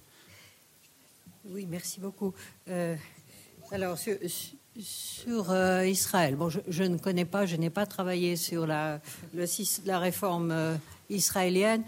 ce, que je peux dire sur, euh, sur ces, cet appauvrissement des, des, retraités, moi je vois moins, je vois moins le risque que nous allions, enfin cette réforme et ce qu'elle indique, me semble moins aller vers euh, la capitalisation, sauf pour euh, elle laisse une marge pour les cadres sup, etc. Euh, mais c'est pas ça le danger, moi que je vois. C'est qu'il y a une réelle transformation de notre système. Je disais tout à l'heure que, que la, réforme avait complètement changé de cap avec cette nouvelle importance accordée à l'équilibre financier, alors que justement, euh, le projet disait qu'on se tient à 14% du PIB et le corps avait prévu que le financement à 14% du PIB euh, et pas plus euh, se serait stabilisé jusqu'en 2070. Donc, il n'y a pas de il n'y a pas de panique financière. Et je suis tout à fait d'accord sur ce qui a été dit. La panique financière, elle a été mise euh, par l'État, et c'est parce que l'État veut se retirer. Ne serait-ce que pour les fonctionnaires, la manip, c'est quand même l'État paye 64 74% de cotisations patronales euh, non provisionnées, je le rappelle, pour les fonctionnaires, euh, et il envisage évidemment de contribuer, comme le patronat du privé, à 16%. Évidemment, ça fait un trou. chacun s'en rend compte. Bon, euh, donc je reviens à, cette question euh, de, la capitalisation. Moi, ce n'est pas le danger que je vois dans cette réforme, mais c'est quelque chose de très sournois. C'est-à-dire que sous prétexte qu'on revient à l'esprit des origines de la sécurité sociale de 1945, en fait, moi je vois qu'on passe de Bismarck, nous on avait une assurance sociale euh, qui assurait des ressources de remplacement à proportionnalité des ressources perdues. Et ça a été de même pour l'assurance chômage, c'était l'assurance vieillesse. Donc, vous avez cotisé, à proportion, vous avez une pension. Hein. vous avez contribué, c'est du système contributif. Mais en fait, ce qui, quand on lit entre les lignes du projet, eh bien, on nous passe à du beverage, c'est-à-dire on est dans euh, cette ambiguïté du terme solidarité, très largement utilisée dans le texte, et moi j'y vois un glissement de notre système beveridgien assurantiel contributif à un minimum système Beveridge. Donc on confond euh, l'universel et l'uniformité. C'est-à-dire que là, on va vers un truc uniforme. Ce n'est pas en fonction de la contribution et en proportionnalité du revenu passé, mais c'est en fonction, ce sera un minimum qui vous sort la tête hors de l'eau. Voilà, on est en train de passer de Bismarck à Beveridge, sans le dire, mais ça me semble bien réel, c'est le cas du chômage, avec les, hauts salaires qui sont plus dans le coup. Euh, c'est le cas de l'assurance maladie avec les remboursements. Ben, c'est les allocations familiales qui ont été euh, pour les hauts revenus euh, supprimés. Donc on voit bien qu'on va en disant solidarité, solidarité, mais quelle solidarité? La solidarité intergénérationnelle qui est au cœur de notre assurance vieillesse, c'est pas celle-là dont on parle. C'est la solidarité, mais c'est de l'assistance en fait.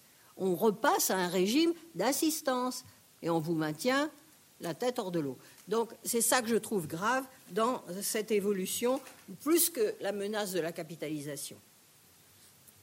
Euh, pour la productivité, oui, euh, une réponse rapide là-dessus. Oui, la productivité sert euh, certainement à, permettre de financer le vieillissement de la population et l'allongement de la vie. Mais ça ne suffit pas. Donc, il y a cette idée de travailler plus longtemps, puisqu'on vit plus longtemps et qu'on décale, parce qu'on se forme plus longtemps aussi. la formation initiale est plus longue, donc on décale un peu les, âges de sortie. Donc tout ça, euh, et la productivité à elle seule ne suffirait pas euh, vu le, euh, vieillissement des populations. voilà. Et pour effectivement quelque chose de plus de plus écologique, euh, etc. Et, c'est ce que je disais sur la, euh, sur la longévité dont on doit tirer pardon, la longévité dont on doit tirer les opportunités. On doit optimiser les opportunités.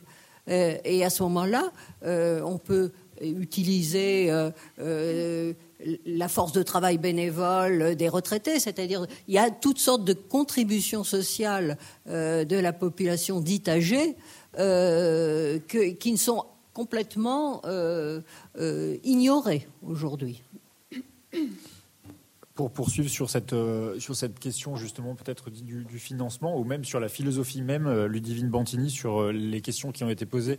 on reviendra après aux questions démocratiques, mais quand même j'aimerais qu'on prolonge sur ce, sur ce point-là. Est-ce que cette idée justement qu'il y a une crise démographique, comme vous l'évoquiez, il y a une euh, nécessité euh, à travailler plus longtemps parce qu'on vivrait plus longtemps, parce que c'est d'abord une question de financement et que la question du financement elle passe par l'allongement euh, de la durée de, travail. C'est pour vous logique, légitime, euh, Ludivine? Non, non. Enfin, on a un désaccord euh, là-dessus hein, qui me paraît assez net.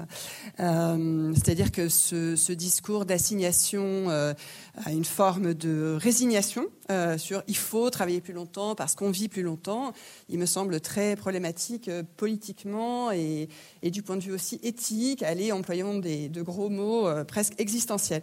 Pourquoi? Parce que en fait, ça me semble correspondre à une logique qui est purement comptable, hein, avec cette idée qu'on va par exemple utiliser euh, euh, les, euh, les opportunités, y compris. Non, non, mais je, vais, je, vais, aller jusqu'au bout. et c'est bien, bien la discussion qui sera intéressante du, de l'objection. C'est-à-dire que c'est vrai qu'on on, entend beaucoup, voilà, ce qui est une supposée vérité d'évidence, et ce qui est très intéressant justement dans les mobilisations, puisque c'est quand même de ça qu'on est parti étudier cette mobilisation populaire, c'est que ce postulat, il est vraiment récusé. Et c'est que, en fait, euh, étant donné la production de richesse, étant donné justement ce que vous avez souligné à juste titre, hein, c'est-à-dire l'accroissement, mais vraiment considérable, exponentiel de la productivité, il faut arrêter de nous faire croire que euh, ce serait une vérité révélée, qu'il faudrait travailler plus longtemps, et que par exemple en Allemagne, euh, il y aurait des mesures qui seraient, qui iraient dans le bon sens, parce qu'en Allemagne, il y a aussi une grande protestation contre le fait qu'aujourd'hui, on en vienne petit à petit à 67 et 68 et 69 ans. Mais en fait, ça représente quel euh, quel, quel, rapport à l'existence en fait? C'est pour ça que j'ai montré euh, ces photographies. Où on voit les enseignantes et enseignants essayer de se représenter une classe où à 69 ans, à 68, 67, peu importe, euh, on serait encore en train de, faire classe. voilà, je pense que la question majeure, c'est vraiment une question à la fois, en effet, ça a été posé, mais je pense qu'il faut le poser. Euh, enfin, la question des recettes, euh, c'est pas simplement ce gouvernement qui en est euh, responsable, quand même. Enfin, voilà, c'est quand même des, décennies de politique qui sont allées dans, le sens aussi d'une régression de, ces recettes. Donc, la question du, du, partage du temps de travail est véritablement posée, étant donné que l'espérance de vie, on souligne beaucoup cette espérance de vie, mais il faut aussi parler de l'espérance de vie en bonne santé. Voilà. Donc ça, c'est absolument euh, majeur. Euh, donc ça, pour moi, c'est une question vraiment fondamentale, c'est de récuser euh, cette euh, supposée naturalisation de ce, postulat. Il faut se poser au contraire des questions d'alternatives politiques, budgétaires. Et là, voilà, ça, nous mènerait à, toute une autre discussion en fait sur les choix politiques qui sont faits. vous parliez à juste titre des exonérations de cotisations patronales que depuis 20 ans environ les gouvernements successifs ont appelé des charges. Donc il fallait, il faut exonérer supposément les entreprises qui pourtant dégagent des bénéfices assez euh, spectaculaires, euh, il faudrait les exonérer de leurs euh, cotisations. Donc toute cette logique-là est à revoir pour contrer voilà, cette idée qu'il faut travailler plus. ce que nous montre la mobilisation, c'est aussi l'idée du bien vivre, de la vie juste, de la vie bonne, euh, du bonheur, euh, les jours heureux, pour reprendre euh, la, la, la, formulation du programme du CNR. Ça, c'est fondamental. Et la deuxième petite chose que je voulais dire beaucoup plus rapidement, c'est par rapport à l'idée que finalement le projet, alors moi j'ai un peu de mal à distinguer un projet de Levoix d'un un projet post de Levoix. Je pense que c'est vraiment la même logique politique et sociale à l'œuvre, mais que ce projet serait finalement un retour à l'esprit de 1945 ça me semble vraiment un leurre. Et sur la question de ce qui est appelé les régimes spéciaux, je pense qu'il faut vraiment appeler les choses aussi par le, nom des conventions collectives. Voilà, enfin, ce qui est appelé régimes spéciaux, c'est le produit de lutte sociale, de discussion sociale, de mobilisation sociale. Ça s'appelle des conventions collectives. Et donc, euh, euh, laisser penser que, que ces régimes spéciaux, en fait, des conventions collectives, euh, battraient en brèche l'universalité, c'est aussi, à mon avis, un, un, véritable problème politique. Mais il faudrait encore euh, deux heures pour en discuter. Merci, Ludivine. Anne-Marie Guimard, alors un tout vraiment, très bref sur, le, euh, sur la question de euh, travailler plus euh, et plus longtemps. il faut juste reprendre les chiffres. Hein. dans les années 50, 60, on travaillait 50 ans sur 65 ans de sa vie. dans les années, c'est les chiffres de l'OCDE, dans les années 90, on travaille 38 ans, et aujourd'hui moins, euh, euh, sur 76 euh, ans de vie. Donc, travailler plus tard, c'est très différent de travailler plus longtemps. C'est travailler plus tard, le terme exact. Hmm. Et, je précise pour ceux qui ne le savent pas, parce que je sais que vous l'assumez totalement, mais vous avez été membre euh, du cabinet ministériel de, la ministre Nicole Questiot en 82, je crois, et que c'était le moment où on passait la réforme des retraites de 65 à 60 ans et que vous étiez opposé. Euh, Marie-Claire Caïto, euh, quand même pour rebondir sur la, préoccupation du monsieur qui citait l'exemple d'Israël, euh, est-ce que vous, vous craignez que cette réforme d'experts soit une réforme pour justement aller vers un système de capitalisation? Oui, bien sûr. Par capitalisation, pardon. Bien, bien, sûr. Enfin, je pense que c'est un des objectifs de la réforme, c'est de glisser vers un système par capitalisation. Parce que quand on dit, euh, je m'excuse, mais quand j'entends euh, c'est bien en Suède, euh, moi je, dis que c'est pas bien en Suède. Hein. Je veux dire, il faut demander aux travailleurs là-bas si c'est bien en Suède. Mais en Suède, il y a un ratio d'équilibre. Et puis quand il y a un problème, il baisse et les retraites baissent aussi. Donc je pense que c'est quand même pas. Ah ben oui, d'accord, mais ça veut dire que. Oui, mais ça veut dire que. Non, mais moi, je conteste le fait de dire que c'est bien en Suède. Après, on peut faire un, débat euh, par, rapport à ça. Mais, euh, et du coup, je pense qu'un des objectifs, effectivement, de ce projet, c'est de glisser vers un système euh, par capitalisation. Parce que, par exemple, quand on voit que les hauts salaires, avant, ils cotisaient jusqu'à huit fois le plafond, je crois, de la sécurité sociale, maintenant, ça sera trois fois. Donc, qu'est-ce qu'ils vont faire? Qu'est-ce qu'ils vont faire? Eh bien, eh ben, d'accord, eh ben, ils vont capitaliser. Et donc, eux, ils auront sans doute ils, pourront, ils auront sans doute la liberté, comme vous dites, de décider le moment opportun de prendre leur retraite. Mais celui qui aura une toute petite retraite, est-ce que vous pensez vraiment que c'est une liberté? Parce que moi, je veux bien qu'on allonge la durée euh, du temps de travail. Pas du temps de travail, mais... Non, non, mais... Euh, aujourd'hui, euh, je ne suis plus certaine du chiffre, mais je crois qu'il n'est pas faux. Une personne sur deux à 55 ans ne travaille pas. Donc ça veut dire quoi? Alors, alors c'est 57 alors, mais le chiffre... Non, non, non, non, non, non, non. Non, non, non. Non, non. Mais je, alors, si ce n'est pas 55, c'est 57, mais je vous assure, regardez les statistiques, je vérifierai. 57 et 62, il y en a un, sur deux qui est en emploi, sur 57 et 62. Un sur deux On est bien d'accord, donc c'est 57. Alors, je vais. alors, je Oui, alors attendez. Donc, à 57 ans, je m'excuse, je me suis trompée de deux ans je, vous prie de m'excuser, je me suis trompée de deux ans, donc c'est à 57 ans et pas à 55 ans. Il y a quand même une personne sur deux qui ne travaille pas. Donc lui demander d'aller encore plus longtemps, moi je ne vois pas comment ils vont faire. Très franchement, moi je ne vois pas comment ils vont faire. Oui. Donc pour moi, la question, c'est pas de demander aux gens de travailler plus longtemps, c'est d'avoir une politique de l'emploi qui permette à tout le monde de travailler. Parce qu'après, moi je vais quand même répondre sur plusieurs, sur plusieurs choses. On dirait qu'on a un problème démographique. Non, c'est pas vrai. C'est pas vrai. Il va y avoir un problème transitoire démographique avec l'arrivée des baby boomers, des baby boomers. Mais après, euh, au bout de, à 2050, ça se stabilise complètement ces affaires-là. Donc l'idée de la, démographie, elle a parfaitement dos par rapport à ça.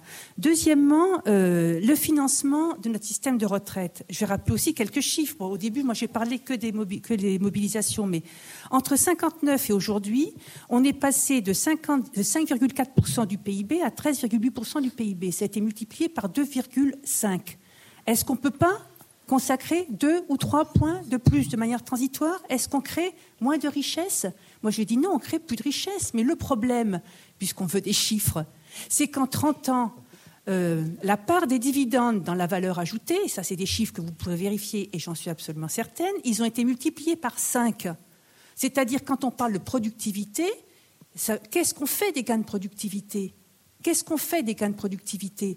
Et ça, c'est un problème de fond. C'est-à-dire que si ces gains de productivité, ils servent à payer les dividendes des actionnaires, qui ne réinvestissent pas dans l'appareil productif, dans la formation, dans la recherche, dans la qualification, pour pouvoir justement affronter les défis euh, climatiques et euh, les défis euh, sociaux auxquels on est confronté, on ne va pas y arriver. Donc la question, c'est bien qu'est-ce qu'on fait de la richesse créée? Parce qu'après, juste quelques chiffres aussi pour finir. Hein. Si on fait l'égalité homme-femme dans les salaires, 6 milliards d'euros. Le CICE, Crédit d'impôt, euh, compétitivité, emploi, qui, d'après euh, France Stratégie, a créé très peu d'emplois, 20 milliards d'euros. Exonération de cotisations euh, sociales, 50 milliards d'euros. Évasion fiscale, 100 milliards d'euros. Si on crée 3 millions d'emplois, 30 milliards d'euros. Et on nous parle de 12 milliards d'euros qu'on n'arriverait pas à trouver. Non, mais il faut quand même un petit peu aussi arrêter de rigoler par rapport à ça. Je veux dire, hein, euh, il y, a quand même un vrai problème. Donc le problème, oui, euh, c'est un problème de choix de société. Moi, je le redis. Et c'est effectivement de ne pas voir le fait qu'on a une espérance de vie qui s'accroît comme une malédiction, mais au contraire comme le fait que bon, on pourra avoir aussi une vie après le travail. Alors après, il faudrait débattre de ce qu'est le mais euh, voilà. Et, donc, c'est euh, qu'est-ce qu'on, euh, comment on utilise la richesse créée pour effectivement, et moi je partage un peu ce que vous avez dit en, souligné, c'est-à-dire qu'on est à l'aube d'un changement de société aujourd'hui, il va falloir produire et consommer autrement, et donc se poser collectivement la question de bâtir un nouveau projet collectif qui va pouvoir nous redonner un petit peu goût dans l'avenir collectivement, justement. Euh, Boris Vallot, euh, euh, dans, le débat qui vient d'être lancé, quand même, vous qui avez le regard d'un parlementaire et qui donc connaissez, j'imagine, sur le bout des doigts le texte, même si vous nous avez expliqué que c'était très compliqué, avait 30 experts en la matière. Mais parmi ces experts, justement, aujourd'hui, on se pose quand même la question, tout ce qui nous a été annoncé depuis le début de cette réforme comme une certitude, une vérité, que les femmes seraient gagnantes, qu'il y aurait un minimum de 1000 euros garantis sur, la retraite, que la valeur du point serait garantie, et j'en passe, et des meilleurs, sur l'heure travaillée, une heure travaillée, une heure cotisée, qui semble être encore aujourd'hui remis en cause. J'ai entendu le ministre hier nous expliquer qu'il fallait qu'un SMIC, qu'une personne qui vit au SMIC puisse avoir cotisé 50 heures par, par mois pour pouvoir commencer à cotiser. Est-ce que euh, ce flou-là, aujourd'hui, euh, on, en sait davantage dans le débat parlementaire sur, toutes ces, sur ces points que je viens de soulever, qui étaient censés être des points positifs, justement, de cette réforme Je vais évidemment répondre à votre question, mais juste pour rebondir sur les, les trois derniers échanges. Évidemment, les choses sont quand même très compliqué. La question de l'équilibre démographique dans un système euh, par répartition, évidemment, il est posé. Il peut être posé euh, de plusieurs manières. Euh, bah, par la question du nombre d'enfants par femme. C'était d'ailleurs un débat qu'on avait avec le Front National dans l'hémicycle hier qui voulait que la politique des retraites ait des objectifs natalistes. Bon. Sur quoi j'ai répondu, bah, posons-nous aussi la question de savoir s'il ne faut pas revoir à la hausse le solde migratoire, parce que c'est aussi une partie de la réponse succès d'estime. Avec, euh, bon, bref. Mais c'est vrai qu'il y a cette question de, l'équilibre, démographique. Ça, on peut raconter ce qu'on veut. C'est vrai. Bon. Et personne n'en dit, dit, ce qu'on vient. La question de la productivité, elle peut se poser. Et évidemment, depuis 1945, euh, les gains de productivité ont été considérables. Ce qu'on constate aussi, c'est qu'il y a un ralentissement des gains de productivité. Vous voyez, par exemple, toutes les hypothèses euh, d'études d'impact sont fondées sur des gains de productivité pendant les 50 prochaines années d'1,3% par an. Sauf que l'année dernière, ils étaient de 0,2 et que les dix dernières années, en moyenne, c'est 0,8. Bon, donc il faut au minimum, dans une étude d'impact un peu sérieuse, qu'on ait des, études de sensibilité avec différentes, euh, différentes hypothèses. Ensuite, de la même manière, quand on pose la question de l'âge de départ, moi je le pose d'une façon très différente. Je dis, quand on a 13 ans d'espérance, de différence d'espérance de vie entre les 5% de Français les plus riches et les 5% de Français les plus pauvres, bah, il doit y avoir presque 13 ans d'écart entre, entre, entre les uns et les autres. Parce que moi, ce que je veux, c'est une égalité de vie dans la retraite. Il y avait des photos des égoutiers tout à l'heure. Il y avait sur leur, sur leur, sur leur banderole 17 ans. Ils, vivent quand même 17 ans de moins que l'âge, moyen. Donc je veux dire, ça, il n'y a pas de justice sans une prise en compte de la pénibilité qui soit au, cœur, des, choses. Pas simplement pour récupérer les, réparer les cicatrices de l'existence, mais, mais, pour les prévenir. Parce que je suis pas sûr que l'objectif, ce soit simplement de faire partir les égoutiers 17 ans avant parce qu'ils meurent 17 ans avant. C'est de réduire leur, enfin, d'améliorer leur espérance de vie, leur espérance de vie en bonne santé. Quand on a évoqué les questions d'espérance de vie en bonne santé dans, l'hémicycle, il nous a été répondu hygiène de vie. Euh, ce qui évidemment est assez distrayant. Euh, alors, pour, vous répondre, qu'est-ce que c'est que cette réforme? Si on devait essayer de la résumer. D'abord, quand on écoute le gouvernement, franchement, c'est make ou retraite grit again. Hein? Donc ça veut dire que c'est à peu près le même slogan que sur la politique environnementale et donc la même énergie et le même résultat positif. Euh, tout ça, c'est quand même de l'esbrouf. Tout ça, c'est de l'esbrouf parce que. Euh, alors j'entends, oui, c'est la réforme du Premier ministre, c'est pas celle d'Emmanuel Macron. Enfin, c'est quand même lui le président, hein. donc c'est quand même sa réforme. À la fin, c'est lui qui décide. Et ils sont devenus les uns et les autres les exécuteurs testamentaires d'Alain Juppé. Enfin, je veux dire, sur le plan politique, hein, parce que maintenant il est au Conseil constitutionnel, il ne faut pas que je sois trop désagréable, il faut examiner le recours. Euh, mais si, si, je dis ça, c'est qu'il y a deux choses qui irriguent au-delà des bonnes intentions euh, ce projet, c'est contenir au mieux, voire réduire la part des retraites dans le PIB, euh, et reculer l'âge de départ effectif à la retraite. Et dans la façon dont sont conçues les indexations de la valeur du point, et dans la façon dont est conçue l'évolution de l'âge pivot, bah, tout concourt en réalité à ce qu'il n'y ait que à situation équivalente euh, des perdants. Euh, la ruse du gouvernement, c'est de ne pas comparer la, façon dont les gens partent aujourd'hui en 2020 à la retraite. Ceux qui sont dans notre entourage, on, voilà, on sait combien ils gagnent, euh, quel est leur dernier salaire, et on sait comment ils partent, quel est leur taux de remplacement. Le grand tour de force du gouvernement, c'est de tracer avec les perspectives du corps des lignes droites, quitte d'ailleurs à prolonger la réforme Touraine au-delà de 2035, alors que personne n'a voté une prolongation de la réforme Touraine au-delà de 2035. Donc de fonder des hypothèses qui sont quand même très aléatoires, de dire, bah, vous voyez, finalement, ça va être tellement dégueulasse dans 40 ans que nous, ce sera, ce sera pas pire. Mais en réalité, c'est faux. Euh, si on devait faire l'économie générale pour la génération 2003 ou 2004 et, suivants, c'est-à-dire ceux qui seront pleinement dans la, retraite, il faut dire les choses avec beaucoup de netteté. Ils travailleront, par rapport à aujourd'hui, en moyenne 3 ans de plus. Et le taux de remplacement des retraites va diminuer de 25 à 30% Ça veut dire que le niveau relatif des retraités par rapport aux actifs va baisser dans les mêmes proportions et qu'on va retrouver l'écart de niveau de vie des années 80. Et quand j'entends le gouvernement, euh, je vais dire, euh, trouver tous les défauts à notre système de retraite pour parer la réforme de toutes les vertus, quand même, quand même, depuis 1945, on a fait euh, en sorte que la vieillesse ne soit plus synonyme de, pauvreté, et on a 6% et demi de, retraités pauvres, là où l'Allemagne en a 16%, et la Suède aussi. Euh, et puis on a une quasi, enfin on a même pour les retraités un niveau de vie légèrement supérieur à celui des actifs aujourd'hui, donc il y a eu une, convergence. Ce qui est proposé, mais c'est vrai aussi si on ne fait rien, hein, c'est un dégrochage de ce niveau de vie relatif. Et en réalité, sur quoi devrait porter le débat? C'est sur première question, quelle est la part de, la richesse nationale que la communauté nationale veut consacrer aux retraités? 14%, certains disent c'est pas assez. c'est plutôt ce que je pense. Euh, surtout qu'en effet, compte tenu de ce qu'est la pyramide démographique, ça ne va pas durer. Bon, voilà. Euh, il y en a d'autres qui disent que c'est beaucoup trop. Mais ayons ce débat-là. Posons-nous la question de savoir si, euh, en effet, on a un problème de dépenses ou un problème de recettes. Et on a évoqué un certain nombre de, sujets qui méritent d'être interrogés. Les, exonérations de cotisations sociales, est-ce qu'elles sont efficaces sur le plan économique et social? On, doit pouvoir, voilà, sans, tabou, se poser la question. Se poser la question de savoir, d'ailleurs, enfin, très en amont, si le, partage de la valeur ajoutée est juste dans l'entreprise, quand même majeur. On voit bien que ces 30 dernières années, il y a une déformation du partage de la valeur ajoutée au bénéfice du capital donc de la distribution de dividendes plutôt qu'au au bénéfice du travail.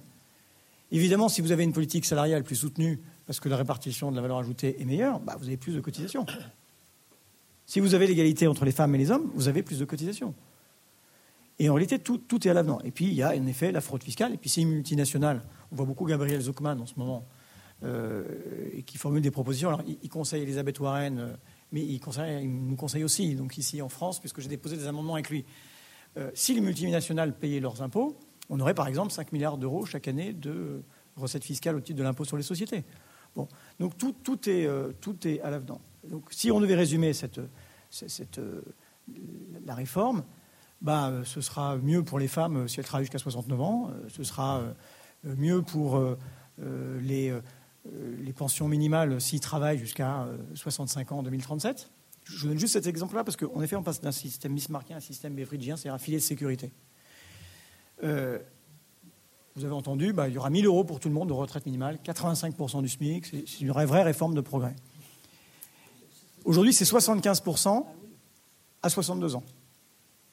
Demain, ce sera 85% à 64 ans, puis à partir de 2037, à 65 ans, et puis pour la génération 85, enfin 2005, ce sera à, à 67 ans. Donc si vous défalquez des décotes, parce qu'il y aura des décotes, bah, à âge équivalent, à 62 ans, c'est 15% de moins par rapport à aujourd'hui. Et puis, par ailleurs, ce n'est pas 85% du FNIC, toute, votre retraite. Hein. C'est au moment de la liquidation. Et donc, 20 ans après, compte tenu de ce, qu'est, ce que seront l'indexation des pensions sur l'inflation et ce qu'est l'indexation du SMIC, qui est plus dynamique, eh bien, 20 ans après, vous n'aurez plus 85% du SMIC, vous aurez 70% du SMIC.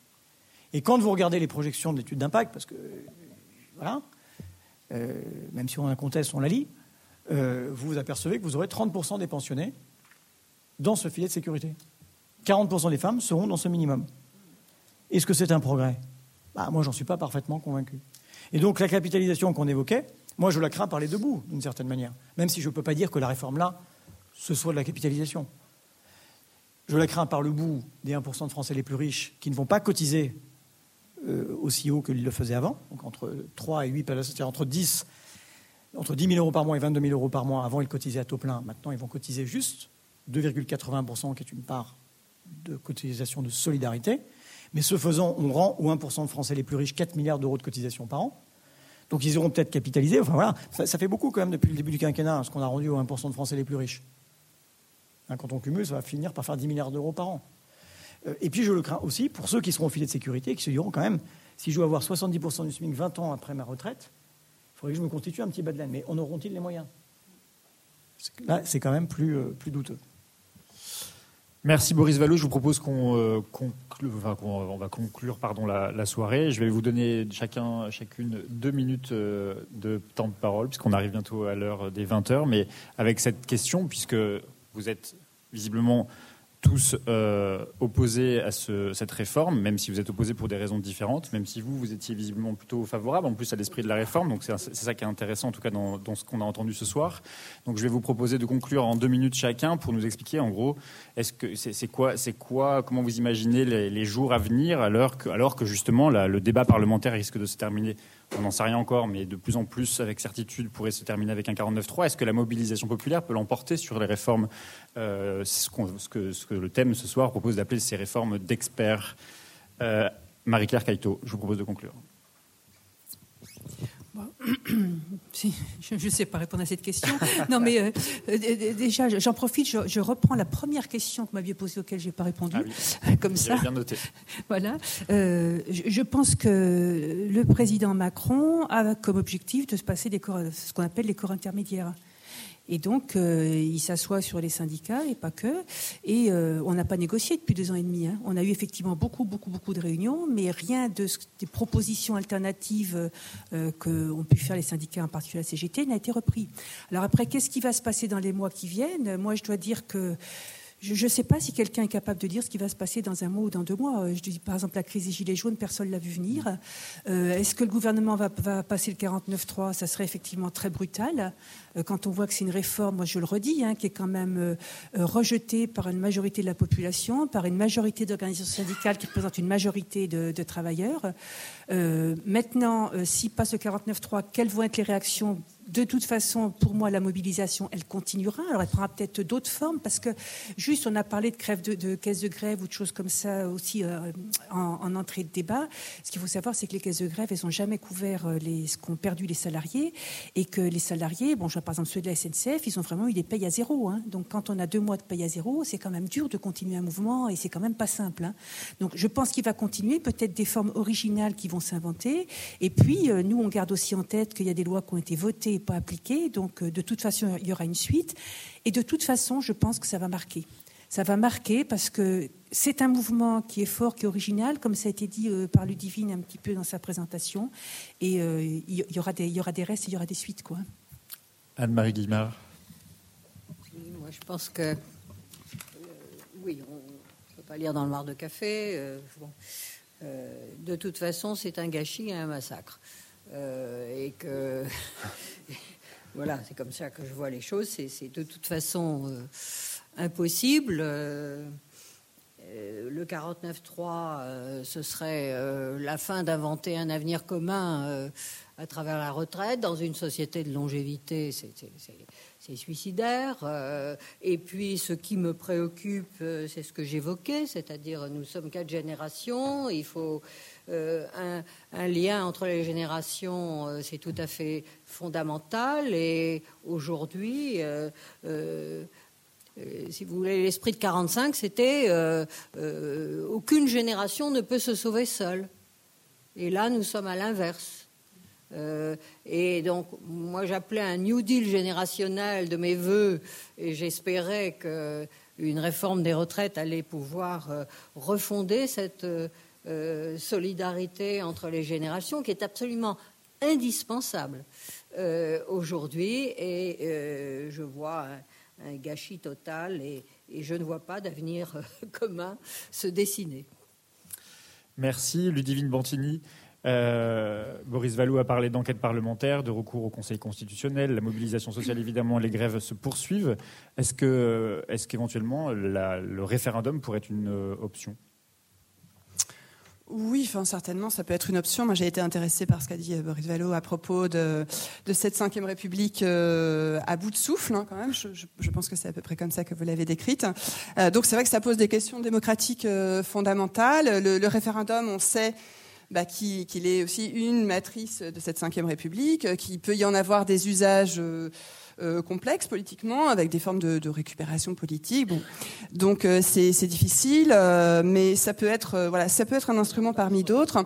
Moi, ce que je voulais souligner pour pour conclure, c'est voilà, en, en, rappelant ce que ce que disent certaines et certains des voilà, des, des, grévistes et de ceux qui se mobilisent, euh, c'est que c'est véritablement une, un enjeu historique, c'est un enjeu d'existence, et c'est pour ça que la conscience est aussi forte et que le mouvement euh, est si déterminé. Là, je pense que on est dans une phase euh, de pause de la mobilisation sociale parce que, comme l'a rappelé Marie-Claire, il y a en fait une grande difficulté à faire face à cette violence en fait du rouleau compresseur qui euh, qui aussi bien en termes social, économiques, en termes politiques et démocratiques, on le voit avec euh, l'hypothèse du recours au 49.3, euh, est vraiment une violence spectaculaire.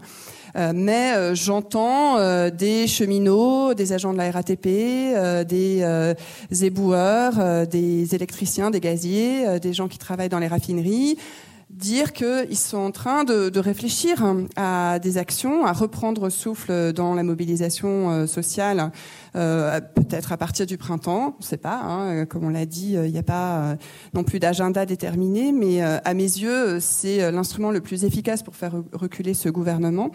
S'il n'y a plus une goutte d'essence qui sort, qui des, raffineries, là, je pense que le rapport de force aura tendance à s'aiguiser en faveur de celles et ceux qui sont opposés à cette mesure donc moi je voulais terminer euh, avec euh, bah, cette formule qu'on a vue beaucoup euh, dans, dans, les mobilisations et là dans les manifestations récentes.